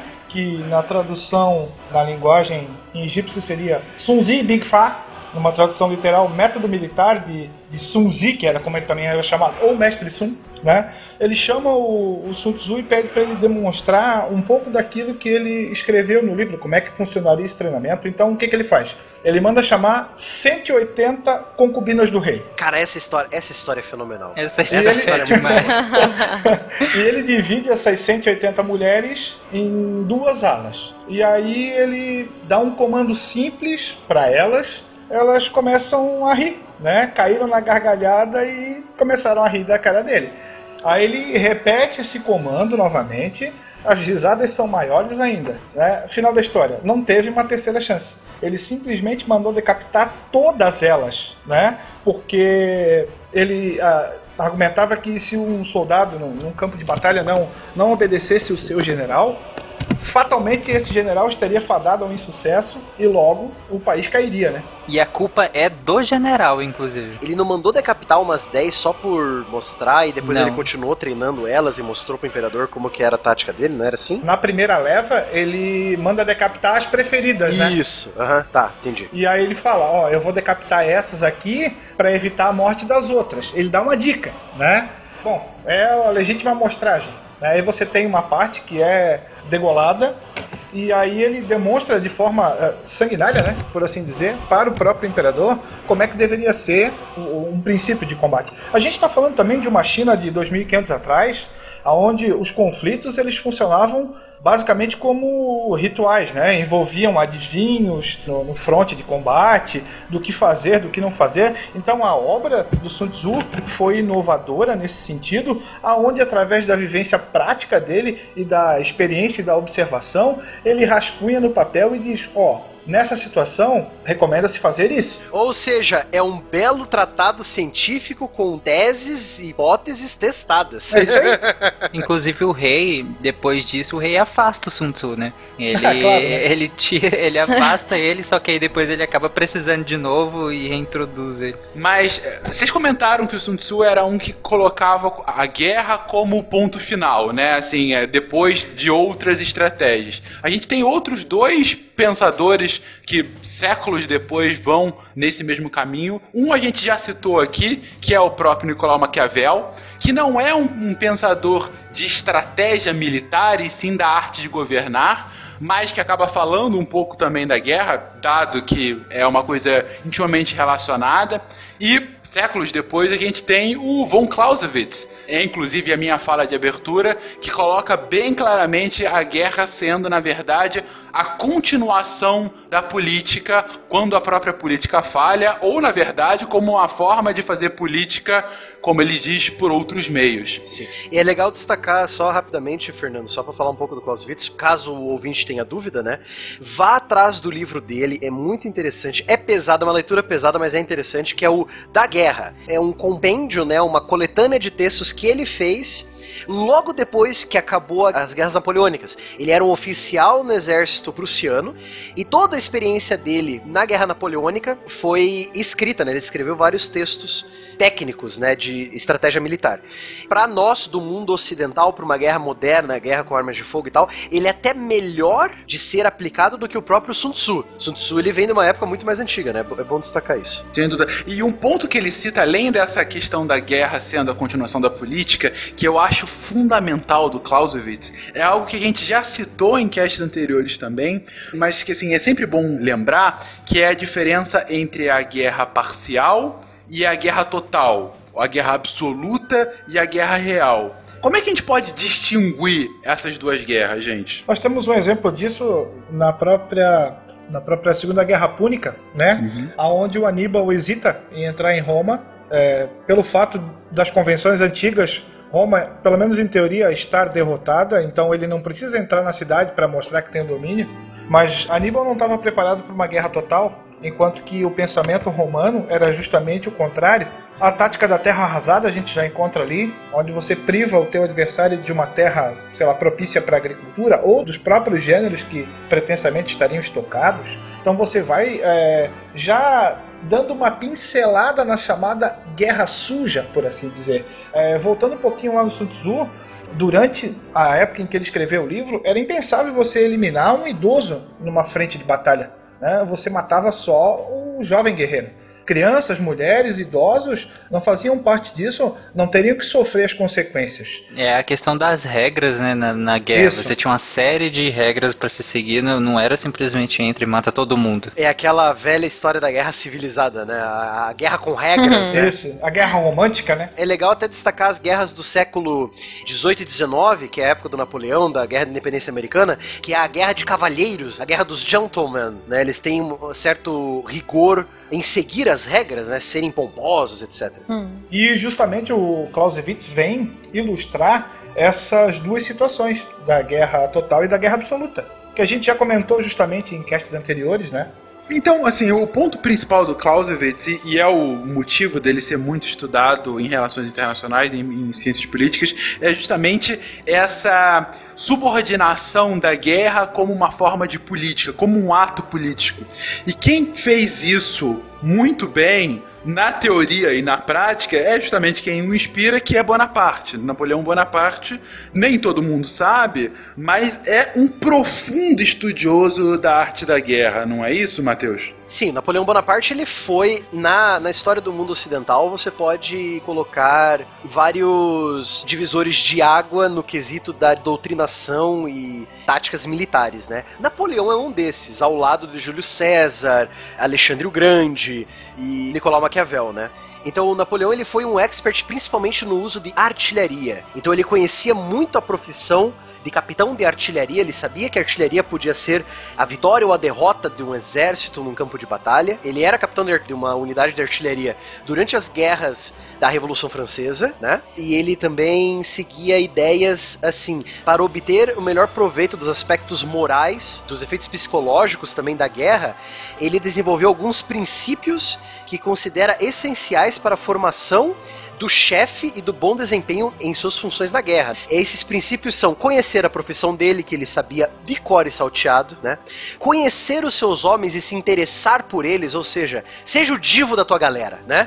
É uma influência do Sun Tzu, né? Que falava que inclusive você deveria ver os seus soldados quase como filhos seus. Exatamente. E não é à toa que, se não me engano, foi até o Napoleão que falou essa frase, né? Que um exército marcha com seu estômago. Os exércitos caminham sobre seus estômagos. Isso. Então, os soldados soldados franceses eram um dos melhores alimentados de todo o período, né? A logística napoleônica fazia diferença, né? É, eles tinham caviar e foie gras. Escargot e croissant.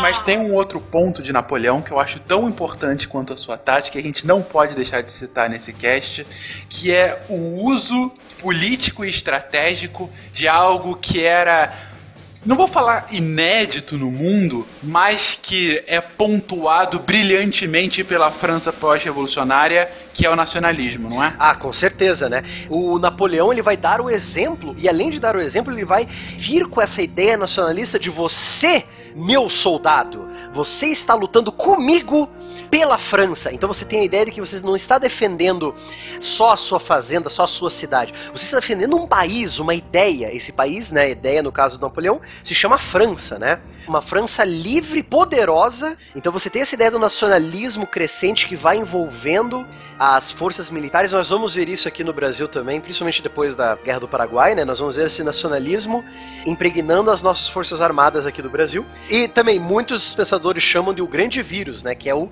nacionalismo. Ou seja, como uma ideia, uma ideologia vai mover guerras e forças armadas inteiras, né? Sim, porque aí a gente sai daquele problema que a gente tinha falado lá atrás de mercenários. Porque aí barata voa, deu ruim e o cara sai fora. Aqui ele ainda tem a honra. Ele tem a honra de defender a, o país dele, né, Jujuba? E além disso, ele Sim. sabe que se o país dele cair, a fazenda, a casa dele também cai. Ele sabe disso, entendeu? Então ele defende a ideia. Porque a ideia defende o fim, que é a casa dele, né? É, aqui a gente tem uma volta e uma melhoria do soldado cidadão. Basicamente é o soldado da nação, onde você luta por uma nação, por uma pátria. E aí Napoleão vai reger isso com muita maestria. Tem uma frase famosa nos meios militares que é mais ou menos assim: as palavras convencem, mas os exemplos arrastam. Então ele vai com a tropa, ele está na linha de frente. Ele é um grande estrategista, sim, mas ele se faz presente nos momentos cruciais justamente para levantar o moral da tropa. Né? Porque antes o que, que nós tínhamos? Basicamente o que mais ou menos a gente tem hoje, né? Um pano de fundo onde os estrategistas se reúnem e quem vai para o combate. E o Eric Maria Remarque vai ser muito feliz na obra dele, é, nada de novo no front onde os soldados se matam. E aí a gente depois vai falar um pouquinho da perda dessa romantização da guerra, né? Que a guerra formaria o verdadeiro homem, quando na verdade ela forma mais cadáveres. A desumanização da guerra, a gente chega lá. Só para finalizar esse ponto do nacionalismo, a gente não pode deixar de citar uma das cenas mais romantizadas, mas ao mesmo tempo, para quem gosta minimamente de história, para mim pessoalmente, é uma das mais bonitas que se conta, é justamente o que muitos dão como o estouro inicial do nacionalismo. Ah, no caso da França, se dá justamente no auge da Revolução Francesa, quando declaração de guerra da França e Áustria, que é aquele episódio emblemático da marcha austríaca sobre Paris, um exército profissional muito maior e mais bem organizado do que é o francês, e pelo lado francês o exército francês cantando uma canção que era muito recente, que tinha acabado de ser composta justamente para aquela ocasião, que é a Marselhesa, e sob a música, sob a Marselhesa, o exército francês acaba sobrepujando um adversário mais forte e a partir daí consegue de fato consolidar a, a própria revolução. É aquele buff de moral do RPG, né? Exatamente. é. Não à toa a Marselhesa ser utilizada até hoje como o hino da França. Exceto pelos jogadores do norte da África. Só um disclaimer aqui, eu acho a Marcialesa um dos hinos mais. Ele te enche de uma coisa assim, cara. Eu escuto a Marcialesa de vez em quando, assim, cara. Ele te enche de um orgulho que eu só sinto esse orgulho no hino brasileiro só escutando o hino da independência. O hino da independência, pra mim, dá o mesmo boost de moral do que a Marcialesa, assim, sabe? A Marceleza, na verdade, é uma grande canção de guerra, né? Sim, exatamente. Assim como o hino da independência brasileira, né? Que também acaba sendo um hino de guerra. Mas a partir da Revolução Francesa, a gente tem, continua tendo cada vez mais evolução tecnológica. O Barbado comentou que o Napoleão utilizava a artilharia como um diferencial estratégico. E também um outro ponto que ele introduz e populariza muito é a própria mecanização da marinha, né? Mais ou menos no século XIX você tem avanço tecnológico na marinha que já estava como um grande diferencial por parte da Inglaterra.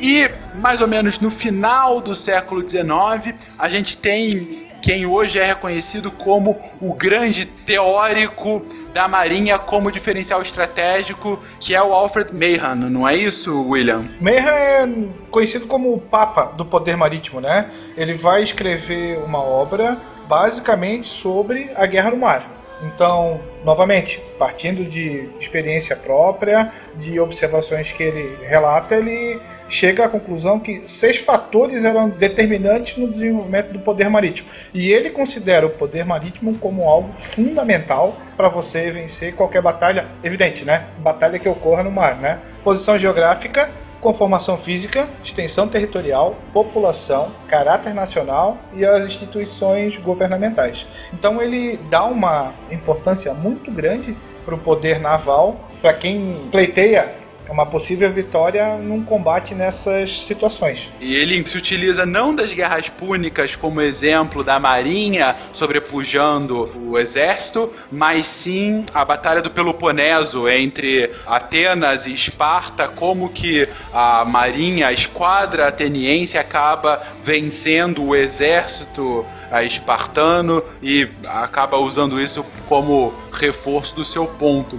E Indo um pouco mais à frente, aí com própria invenção da aviação, a gente tem a utilização do avião como instrumento de guerra num primeiro momento. E o poderio aéreo a gente pode até voltar até para a Guerra do Napoleão, na verdade depois do Napoleão, né, as guerras elas foram adaptando os balões, balões de ar quente que já eram famosos no século 17 e 18. Então eles vão adaptar o balão de ar quente para serem observadores. Você tem uma altura para ver o jogo da guerra, né? Você vê o jogo do campo de batalha. A Guerra Civil Americana usou bastante. A Guerra do Paraguai usou bastante também. Também. Napoleão era um cara tão à frente do seu tempo que ele cogitou usar balões num pretenso ataque à Grã-Bretanha, coisa que não aconteceu, Sim. evidente. Mas ele já tinha isso em mente, de utilizar balões, atravessar o, o Canal da Mancha para atacar o território inglês. Então, aí a gente tem mais essa evolução tecnológica, né, Malta, que é o poderio aéreo do avião, o avião armado, né? Sim. E deixa eu fazer uma pergunta só. E as pipas? Porque você quer fazer uma- umas pipas já no miçanga, já além do, do catador de vento lá? Não. Essa aí só foi usada pra raio. Ah. Essa só o Ben. Franklin usou. Não, nós temos registro de pipas sendo usadas na China. A pipa é chinesa, É isso que eu né? ia falar, Exatamente. exato. É pipa na China. Vocês riem de mim só porque eu sou de humanas? Aqui só tem humanas, cara. A miçangueira aqui? Mas o poderio aéreo se formando como parte das Forças Armadas, ele vai começar, como combate propriamente dito, só vai vir com a Segunda Guerra Mundial mesmo. É, com o século XX, a primeira, né? A primeira, A sim, primeira. com a Primeira Guerra Mundial. É, até onde eu sei, as pipas elas eram mais pra observação mesmo. Então, Você tem as pipas sendo utilizadas como código também. É, Uhum. com cores e movimentos, você consegue transmitir uma mensagem a um cara que está observando a, a uma distância considerável, né? Tipo, chegou a droga. Não, aí é fogo de artifício. É, ô, William, aquela batalha que eh, você até até escreveu lá no Deviante, a Batalha de Tsushima, ela é contemporânea desse último teórico que vocês falaram, né? Isso, mas ali tu já tem a observação do Mayhem, que foi uma batalha onde o Japão esmagou praticamente toda a armada russa, né? Foi quando o Japão se eleva à potência global, né? A primeira potência asiática a derrotar uma potência europeia. Exatamente. Tem um texto lá no Deviante, Batalha de Tsushima, Lembrados da Guerra. E como a gente já comentou, poucos anos depois de reconhecimento, o avião começa a ser utilizado como uma nova artilharia, né? Como Para o bombardeiro. vermelho manda lembranças. Exatamente. E, e junto com isso você tem os primeiros teóricos e aquele que mais se destaca e outro que é estudado até hoje é o italiano Giulio Duré, Giulio Duetti. Ma che è italiano? né? Giulio Duetti. Então, a gente tem o italiano Giulio Duetti que fala justamente de como o poder aéreo pode ser um diferencial durante um combate. Mas o que, que ele coloca como mais importante, William? Esse cara é um entusiasta do poder aéreo, justamente isso. E ele considera que a potência que conseguisse dominar o ar dominaria o mundo. Simples, né? Praticamente uma ideia lá do Pink do cérebro, né? Dominar o mundo. Uns generais na Segunda Guerra Mundial acreditavam que, através dos bombardeios, tanto o Japão quanto a Alemanha iriam se render rápido. Não deu muito certo. Só a força terrestre não conquista. Só a força naval não conquista. Tem que juntar as três. E aí nós temos a origem do termo Forças Armadas, né? Isso. E aí, o, o Udué seria como um princípio básico você impedir que o teu inimigo consiga voar. Então, a prioridade você tem que realizar bombardeios para destruir os aeroportos, os aeródromos e as fábricas ligadas à potencialização de um combate aéreo. Ou seja, é usar a força aérea para destruir alvos estratégicos. Isso, isso aí. Ah, quase como uma guerra cirúrgica, né? Tão falada na, na guerra do Golfo que cirúrgica não tinha nada. Só se for a- aquela cirurgia que arranca tudo, né? O cirurgião que vai pro computador, né? É aquela que dá errado, que dá processo, que é fantástico. Mas o que leva a gente, inclusive, a mostrar justamente a- o que a gente comentou sobre a desumanização da guerra. E aí é um ponto que eu acho fundamental a gente citar aqui, que como a tecnologia acaba desumanizando o combate. Porque a gente começou falando aqui de egípcios, gregos e romanos, de como eles usavam escudos, espadas, quando muito um arco e flecha, só que ainda assim, mesmo com arco e flecha nessa época, a gente tá falando de exércitos que se veem, né? Conseguem olhar no branco dos olhos, não tinha isso? Isso, o branco dos olhos do inimigo. Exatamente, ou seja, você tá vendo aquela pessoa que você tá matando. Ah, mas assim, o, o sangue na- da pessoa no seu rosto o tempo todo, sangue na cara mesmo, será que isso também não desensibiliza? Mas muito menos do que uma rajada de metralhadora na Primeira Guerra, né? Exatamente, que você começa a não só multiplicar o número de baixas, mas você tem aquela frase famosa do, do coach, né? Que a pistola coach é é a coisa que mais democratizou a guerra, né? Porque no momento que você tinha as armas de fogo, não importa mais tanto o seu preparo físico, não importa mais tanto a sua perícia em combate, importa a sua mira. Importa o quão rápido você pode sacar, atirar e recarregar. E isso vai sendo cada vez mais uma constante com a própria evolução dessas armas de fogo, até chegar no própria batalha de trincheiras das duas guerras mundiais, não é isso? É isso aí. Aos poucos a guerra vai se tornando é, menos próxima. Hoje você tem conflitos onde você não sabe quem é o seu inimigo. Perfeito. E aí você chega na metade do século XX e agora, já no século XXI, você tem duas invenções que para a guerra a desumanizam de forma total. A primeira, que é inclusive o, o fim da Segunda Guerra Mundial, e talvez um dos motivos por a gente não ter tido uma terceira, que são as armas nucleares. A arma nuclear como, de fato, a bala de prata que há tanto a gente queria. É uma grande arma de dissuasão, né? Por assim dizer, né? Exatamente, é a arma para colocar fim a qualquer guerra, né? Ou para colocar fim à nossa própria existência. E o que desumaniza de forma absoluta, que é justamente o contrário de uma, um ataque cirúrgico, né? Porque você é uma guerra total por excelência. No momento que você usa a arma nuclear, você começa uma guerra total. Não tem como você não ter uma guerra total a partir disso. E agora, no século XXI, a nova grande discussão das forças militares, que é a utilização de drones. Que aí você consegue absolutamente tirar qualquer tipo de contato humano com o seu alvo. Que aí verdadeiramente a guerra vira um videogame, né? De verdade. Aí virou um videogame de verdade. Eu lembro na época da Guerra do Golfo, eu criança, isso eu tava no chamado então primário, a gente discutia isso em História e Geografia. A CNN, que apareceu pro mundo nessa época, tinha aquelas imagens noturnas, onde você tem os bombardeiros e a artilharia iraquiana tentando fazer uma defesa.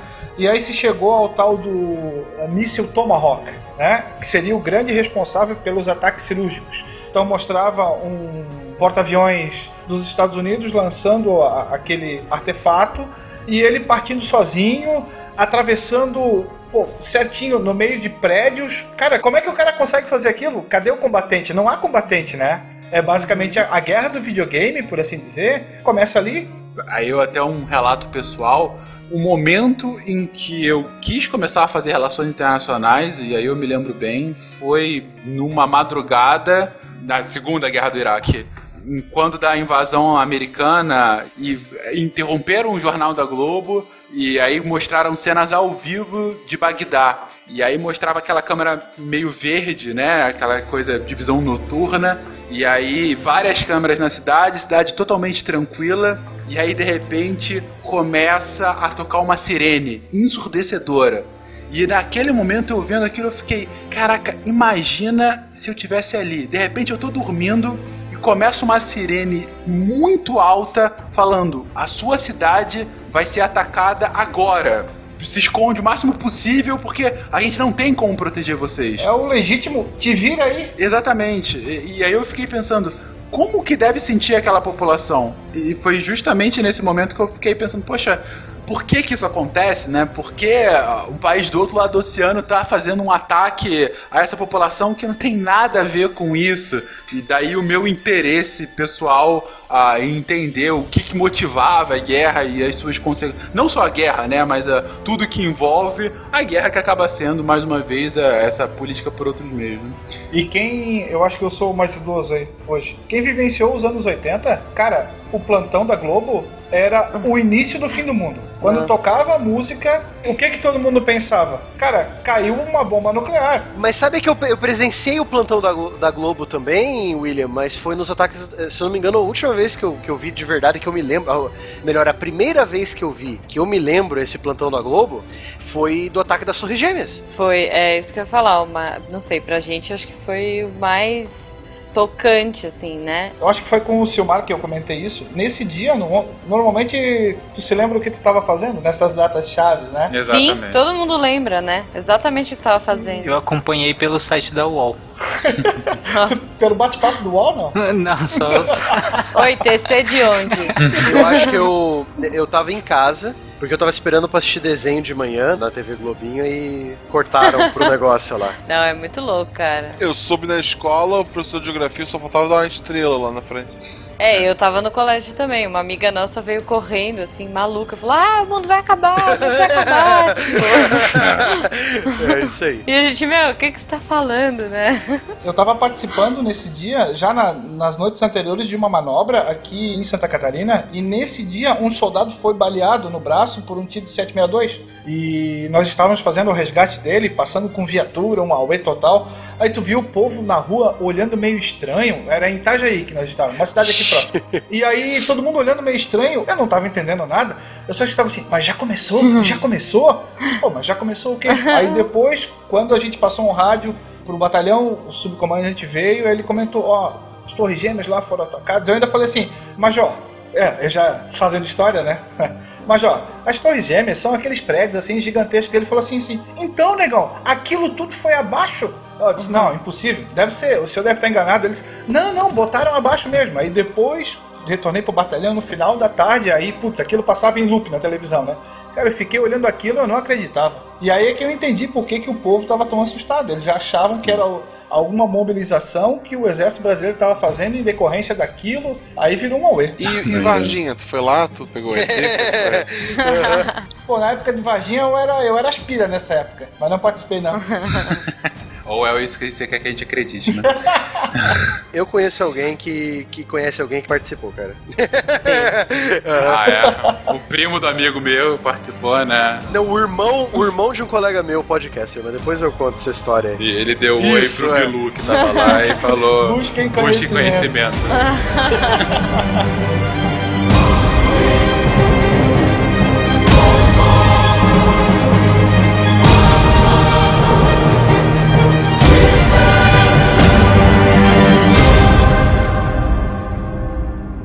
Estou muito tranquilo.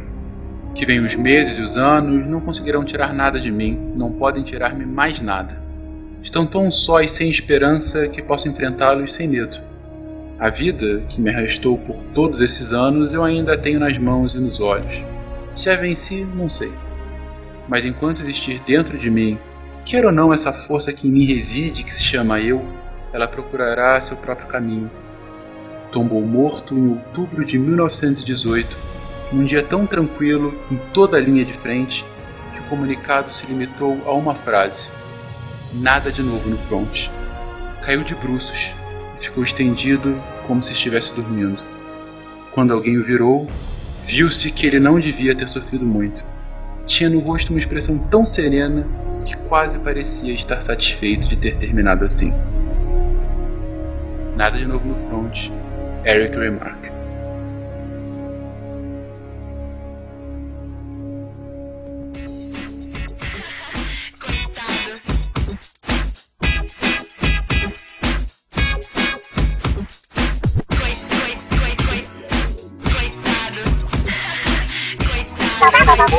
New mail.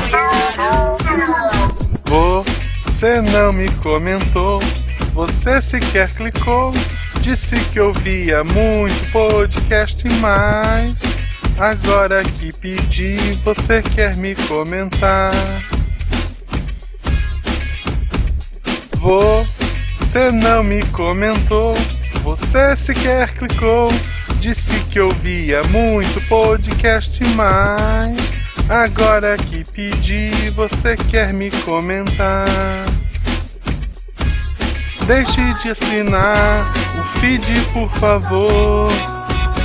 Se você quer me curtir, me escutar é básico. E pra não dizer que tu é ruim, tu devia comentar, comentar, comentar. Sejam bem-vindos, Deviantes Derivados, a mais uma leitura de e-mails. Eu sou Marcelo Guaxinim. Eu sou Jujuba. Eu só tô rindo dessas fencas aqui. Eu sou o Tarek. Por último. De novo. Olha que música é essa que eu cantei hoje? Sei lá, cara. Sei lá. Não é legal só. Note, note, Fencas, a tristeza do Tarek. É uma decepção do tipo, sei lá, por que ele tá perguntando? A gente tira um tempo do dia pra vir aqui aí, sei lá. Sabe? A gente se dedica, a gente, a gente explica pra A pessoa que esse tipo de dedica, coisa né? não é legal. amor envolvido. Você não aprende. Ah, excelente, excelente. Vambora, galera. E, e Tarek, nessa animação, por favor, diga pra gente como as pessoas fazem pra mandar algo físico pro SciCast. Isso, me obriga a abrir a pauta. Então, Fencas, como as pessoas fazem pra enviar alguma coisa física pro SciCast? Elas podem enviar pela caixa postal 466 no CEP 89801974 Chapecó, Santa Catarina. E Tarek, como as pessoas podem mandar uma coisa etérea pro SciCast? Se concentra, a gente recebe. Ai, fala que eu te escuto, ouvinte. Ou não, a gente pode fazer igual todas as pessoas na sua vida. Te ignoram e acha, você acha que elas estão se importando. que horror. Eu... Meu Deus. É uma alegria muito, muito grande, muito contagiante. Tarek, você comeu beterraba hoje? Não. Aproveitando este momento, vamos falar de uma coisa séria. Como todos sabem, o SciCast ficou sem social media, recebemos muitos inscritos, ficou bem difícil selecionar alguém para ajudar, ainda está sendo visto isso. Valeu, galera. É, nesse meio tempo surgiram alguns probleminhas, né? Demora de resposta de- dos e-mails e na moderação dos comentários. Ambos os problemas já estão resolvidos. O Fencas está respondendo os e-mails Sim. e a moderação foi concentrada na mão de nós quatro, a partir dessa semana. Todo mundo É. com aquele mod do lado do Nick, assim, ficou bem bonito, bem bacana. Exatamente. Ficou lindo, ficou chique ciência. Antes estava meio bagunçado, muita gente entrou e saiu daquela função de, de moderação e nenhum usuário foi desativado. Tinha mais cacique do que índio naquele disco. Outra coisa que é importante citar: se surgir alguma dúvida, algum problema é, que vocês vejam no site, algum comentário, alguma coisa, procura falar diretamente com um de nós quatro. O Twitter, principalmente, é uma excelente é, ferramenta para isso. Eu recebo DM de quem não é meu seguidor. É, eu não sei os demais, mas é só conversar com eles que eles, que eles seguem de volta ou fazem alguma coisa para outros poder mandar uma mensagem para eles também. Ou mesmo pelo e-mail. Por sinal, qualquer reclamação faça principalmente com o Tarek. não só porque reclamar, não só porque de reclamar ele entende, mas porque ele dedica mais tempo ao projeto e é o nosso produtor. Então, se tem alguma coisa errada, provavelmente a culpa é dele. Ah, que horror. Não é isso, não. Se tem alguma coisa errada, como produtor, ele vai ser o primeiro a correr atrás. Ele caiu, gente, a culpa é dele. Vamos, vamos jogar no colo, vamos jogar no colo. Olha que sacanagem, só porque ele caiu. O SciCast aprende a cada feedback e nós temos a agradecer a vocês, não só pelos elogios que a gente gosta, a gente imprime, a gente põe na porta da geladeira, mas as críticas também. É isso aí, galera. Vamos sempre melhorando e crescendo. E o primeiro e-mail é do Jorge Alfradic, ele é analista de sistemas, tem 48 anos e é de Niterói, RJ. Ele é de lá da ponte. Gente, ele é muito amor. Eu fiquei muito feliz com esse e-mail. Foi fofíssimo. Bom dia! Ele mandou de manhã, provavelmente. Bom dia. Pessoal, enviei, enviei pelo meu Twitter, arroba alfradic, com Q-U-E, tá, gente? Não do... Ok, vocês entenderam. Uma comemoração pelo término da maratona do SciCast, onde fiz alguns agradecimentos e elogios. O Tarek pediu pra fazer um relato que segue. É, o Tarek não fica feliz só que tu comemorar no Twitter. Ele pede que tu mande mais. Ele quer textão. é. Deixa eu refazer. O Tarek não fica feliz. Ponto. Provavelmente pela idade sou um ouvinte fora da curva. Apesar de fã de tecnologia, já fui conhecer podcast pelos meus filhos, Guilherme e Beatriz. Fui contaminado e nunca mais curado. Beijão, Guilherme e Beatriz. Vocês fizeram uma boa coisa. Beijo, seus fofos. Meu pai não sabe nem ligar o computador e não tem celular. Eu acho que o podcast não vai rolar pra ele claro que comecei pelo Nerdcast, que também maratonei. Entusiasta de física, astrofísica e afins, gosto que adquiri assistindo Cosmos com Carl Sagan, buscando mais podcast caindo no SciCast. Foi amor à primeira vista. A porta de entrada foi o 108 Newton, aquele da camiseta legal. É, meus tops são 126, Marie Curie, 133, Matéria e seus estados, 93, 94, que é Hiroshima e Nagasaki, 77, Memória. Contudo, desde o primeiro, é sempre um prazer ouvir e aprender de forma divertida e assim me tornei um amigo do Pause. Faço meu trabalho de divulgação na mídia podcast. Tenho conseguido alguns adeptos e, claro, o SciCast é o recomendado. Mas observo o gosto da pessoa, sendo ela não chegada a ciências, recomendo Missanga! Aê! Que também assino desde o início. Sempre tem a propaganda. Cachink! Também incentiva a buscar pelo assunto que gosta e sempre tem algo que ela gosta. A vontade é assinar, assinar e assinar. Mas o tempo é um bem raro, o que me torna seletivo, porém tenho conseguido ouvir em caminhadas, no carro indo para o trabalho ou viagens, no banho e em filas. É meio assustador saber que as pessoas me escutam no banho. Fila, a gente tem um depois da aula sobre filas. Isso, isso. Boa. Muito bom, excelente, aliás. Meus filhos têm uma história curiosa. Ambos fazem aniversário no mesmo dia, 7 do 4. Porém, o Guilherme, G. Alfradic, arroba dele, tem 25, e a Beatriz é R-O-H-E Malfradic, que tem 15 anos. Isso mesmo, juro que não foi planejado. Obviamente, são as melhores pessoas do mundo que eu conheço. Fofura. Graças a eles, estou aqui escrevendo esse meu primeiro e-mail. Oh, que lindo. Bom, agradeço novamente a todos que estão ou já passaram pelo SciCast, a galera do Missangas, acho que são a mesma pessoa no fim. Quer dizer, é diferente, mas tá aqui. é diferente, é É diferente. diferente, é. é. Vou me mexer para colaborar também. E termino sendo muito original. Se a ciência não for divertida, tem alguma coisa errada. Tem que ser divertida. A coisa mais divertida que tem é a ciência. Eu tiro três pontos desse e-mail aqui pra gente comentar. Primeiro, sim, Missangas é legal, escutem. Catim! Essa, essa semana a gente falou de Pokémon, da história dele desde lá dos primeiros jogos e como é que funciona a demografia, o sistema de armas e o que as pessoas fazem com o Mr. Mime quando escurece. Ai, Jesus. Meu Deus do Sim, céu! tá ó, excelente esse Que horror! episódio. Eu não ouvi isso ainda, que medo. Pois é. A segunda coisa que eu quero destacar aqui é a questão da ciência tem que ser, se a ciência não for divertida, tem alguma coisa errada. Essa frase nos acompanha desde o começo e é cada vez mais verdade, é a nossa meta sempre. É, o dia que a gente ficar chato, avisa. É isso aí, galera. O, o dia que a gente tiver dois Tarek, vocês avisam que a gente demite um. De preferência o mais rodado, que sempre tem um modelo novo. Ah, pronto. Mas, gente, ele tem dois filhos, um de 25 e um de 15, né? A diferença é de 10 anos de um para o outro. E os dois nasceram no mesmo dia. Se tu diz, acredito, eu sou de humano. Sim. Provavelmente ele tira um dia certo no ano. Não. Meu Deus. Caramba! Jujuba, cara, entra sério. com o e-mail, rápido, rápido. Não, não, não. Vamos lá. Jorge, muito obrigada pelo seu e-mail. Ficamos extremamente felizes de saber que você que foi pra gente que você escreveu o seu primeiro e-mail. É muito emocionante. E é graças ao carinho de vocês que a gente continua aqui. E eu vou ler. Olha só, não uma, não duas, mas três mensagens. Eu peguei três mensagens super fofas do site. tu tava até agora dizendo que a gente tem que ser rápido, tu escreveu três mensagens. Xux, xux, me deixa. Você pegou um grandão, eu peguei três mensaginhas. Vamos lá. Olha só, o Danilo Tudisco escreveu: Lindo Deviantes, sobre a questão Superman versus Goku, o escoteiro também está com doping, porque o corpo dele foi desenvolvido pro sol vermelho de Krypton e ganha poderes com o nosso sol amarelo. Olha aí. E Te agora? falar rapidamente, Danilo, eu até respondi no Twitter, eu acho que foi no Twitter que você perguntou, ou foi uma outra pessoa, perdão, não lembro. E só que a gente chegou a falar isso no episódio, deve por algum motivo ter saído, e a gente recebeu comentários irados sobre como assim o Superman também é dopado. Enfim, mas fica aí o É, registro. fica aí. Olha só, eu quero ler também a mensagem da Calista Jubilee, ou Jubilê. Isso, arroba Surte Biscotti. É, Minha amiga. Ela escreve aqui: outro dia estava numa discussão exatamente sobre doping e falei que todos os atletas de alto nível usam e não acreditaram em mim. Vou usar o programa para mostrar que tenho razão. Beijos a todos. Olha aí, então estamos ajudando a Calista a vencer discussões. Olha só, a gente não tá dizendo que todos usam, porém, todos usam. né? Não são aliens, porém. Em último caso, você pode falar todos usam em algum nível de dopagem, porque aí abre para mais diversos tipos de substâncias. É, não, gente, café. Até café é um estimulante, né? Quanto, quanto café tu tomou pra estar aqui, Tarek? Hoje, Hoje. Na vida. Na vida. ah, não, na vida eu não sei, né?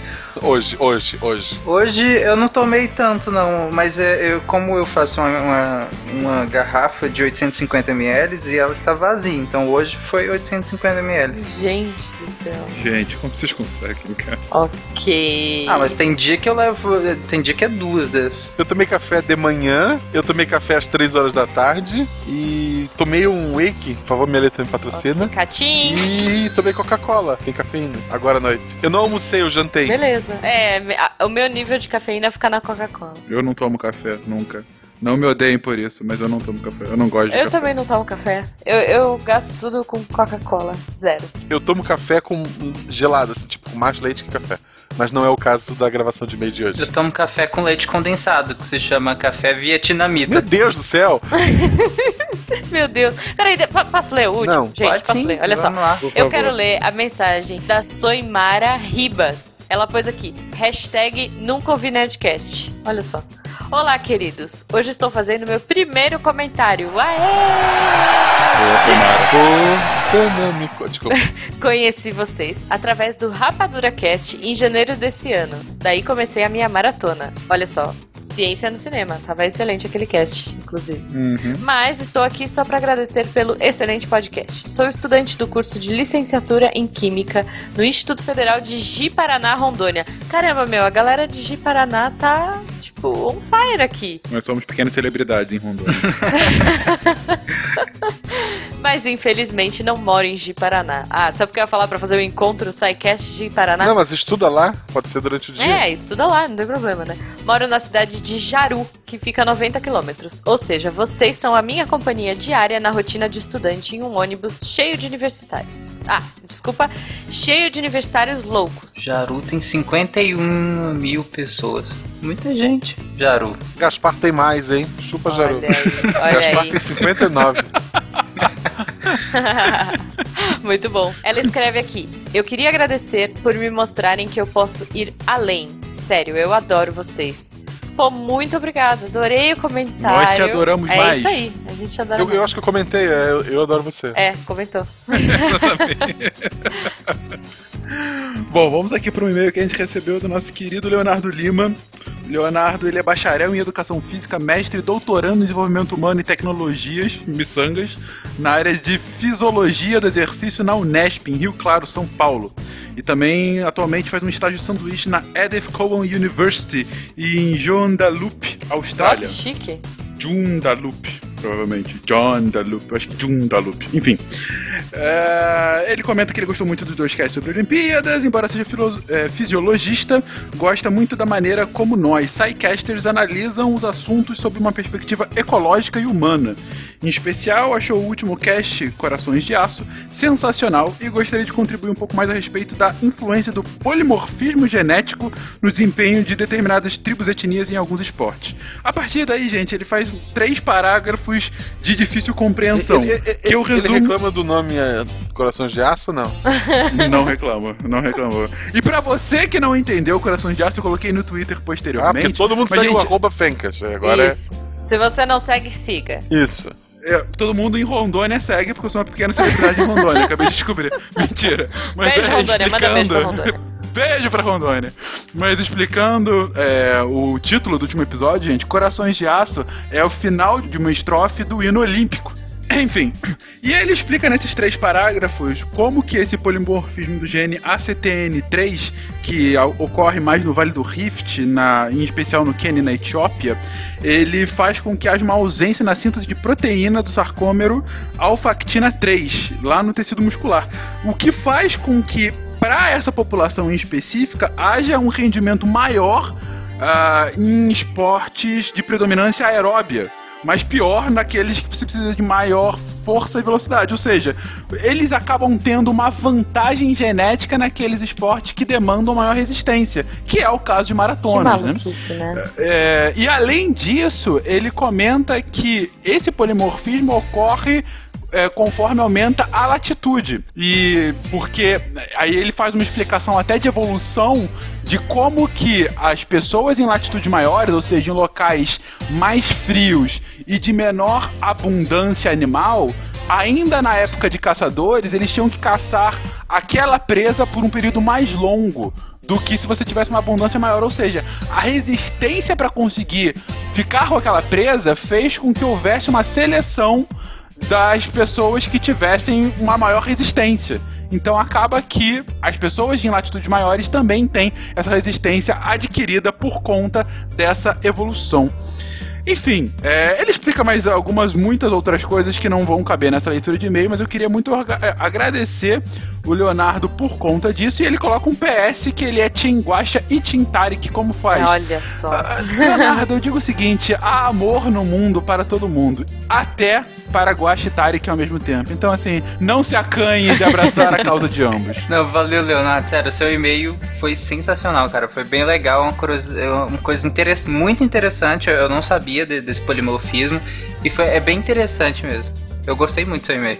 Olha, eu, eu posso sugerir que ele faça um artigo pra gente postar no Deviante? Eu acho que valeria Sim. super, hein? Fica o convite aí, Léo. Portas abertas. E, e falando em abraço, ele falou que ele é da Unesp, né, de Rio Claro. Aham. Eu tive um professor que fez doutorado, mestrado lá, eu acho que fez tudo lá. Que era. Ele tinha um nome no lugar de sobrenome. Era Wendel Henrique, eu acho. Ele tá na UFBA, se eu não me engano, na Universidade da Bahia.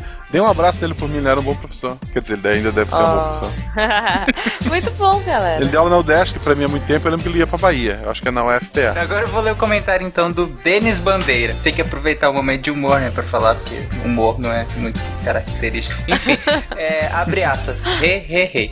Gostei da frase de abertura do Tarek. Também não achei a abertura dos jogos digna do nosso potencial.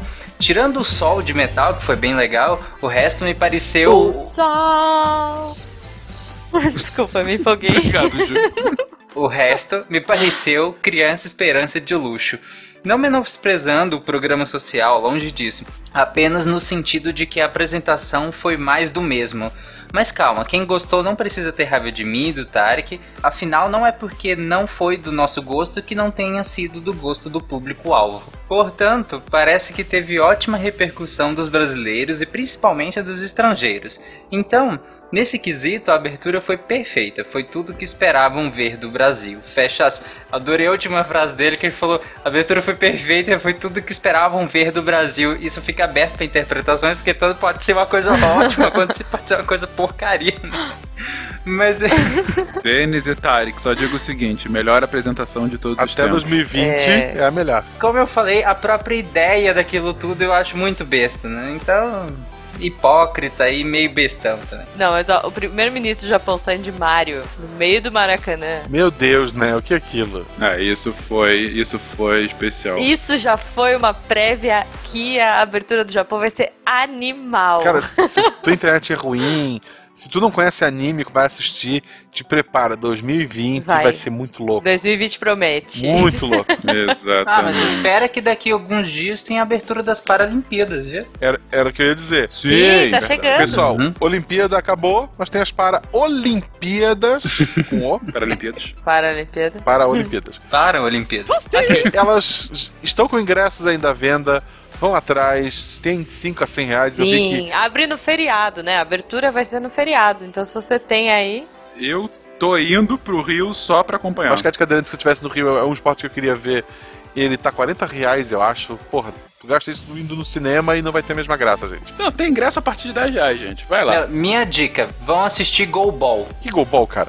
N- Nós vamos fazer ainda a Go competição de Go Ball aqui no SciCast. Você vai ver. Ok, ok, ok. Nossa, o Marcelo no time contrário vai ser tenso, né? Mas ele no meu time eu também não vou gostar. Mas enfim. Olha,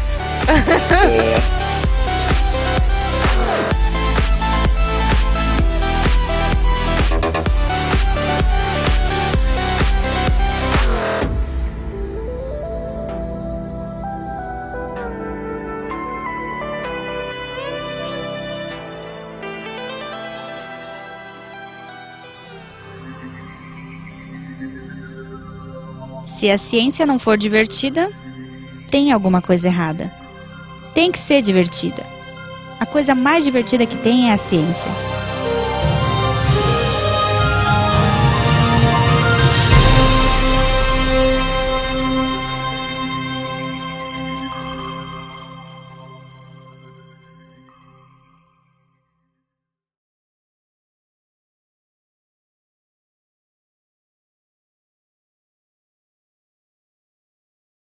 Uma das tribos extermina a outra e recolhe os despojos. Despojos? É isso? Despojos, sim. isso aí. sim. Ah, desculpa. Então fica o primeiro dito. É plural metafônico. Ah, obrigado, Tarik. Agora ficou mais fácil de ler. é, realmente. não.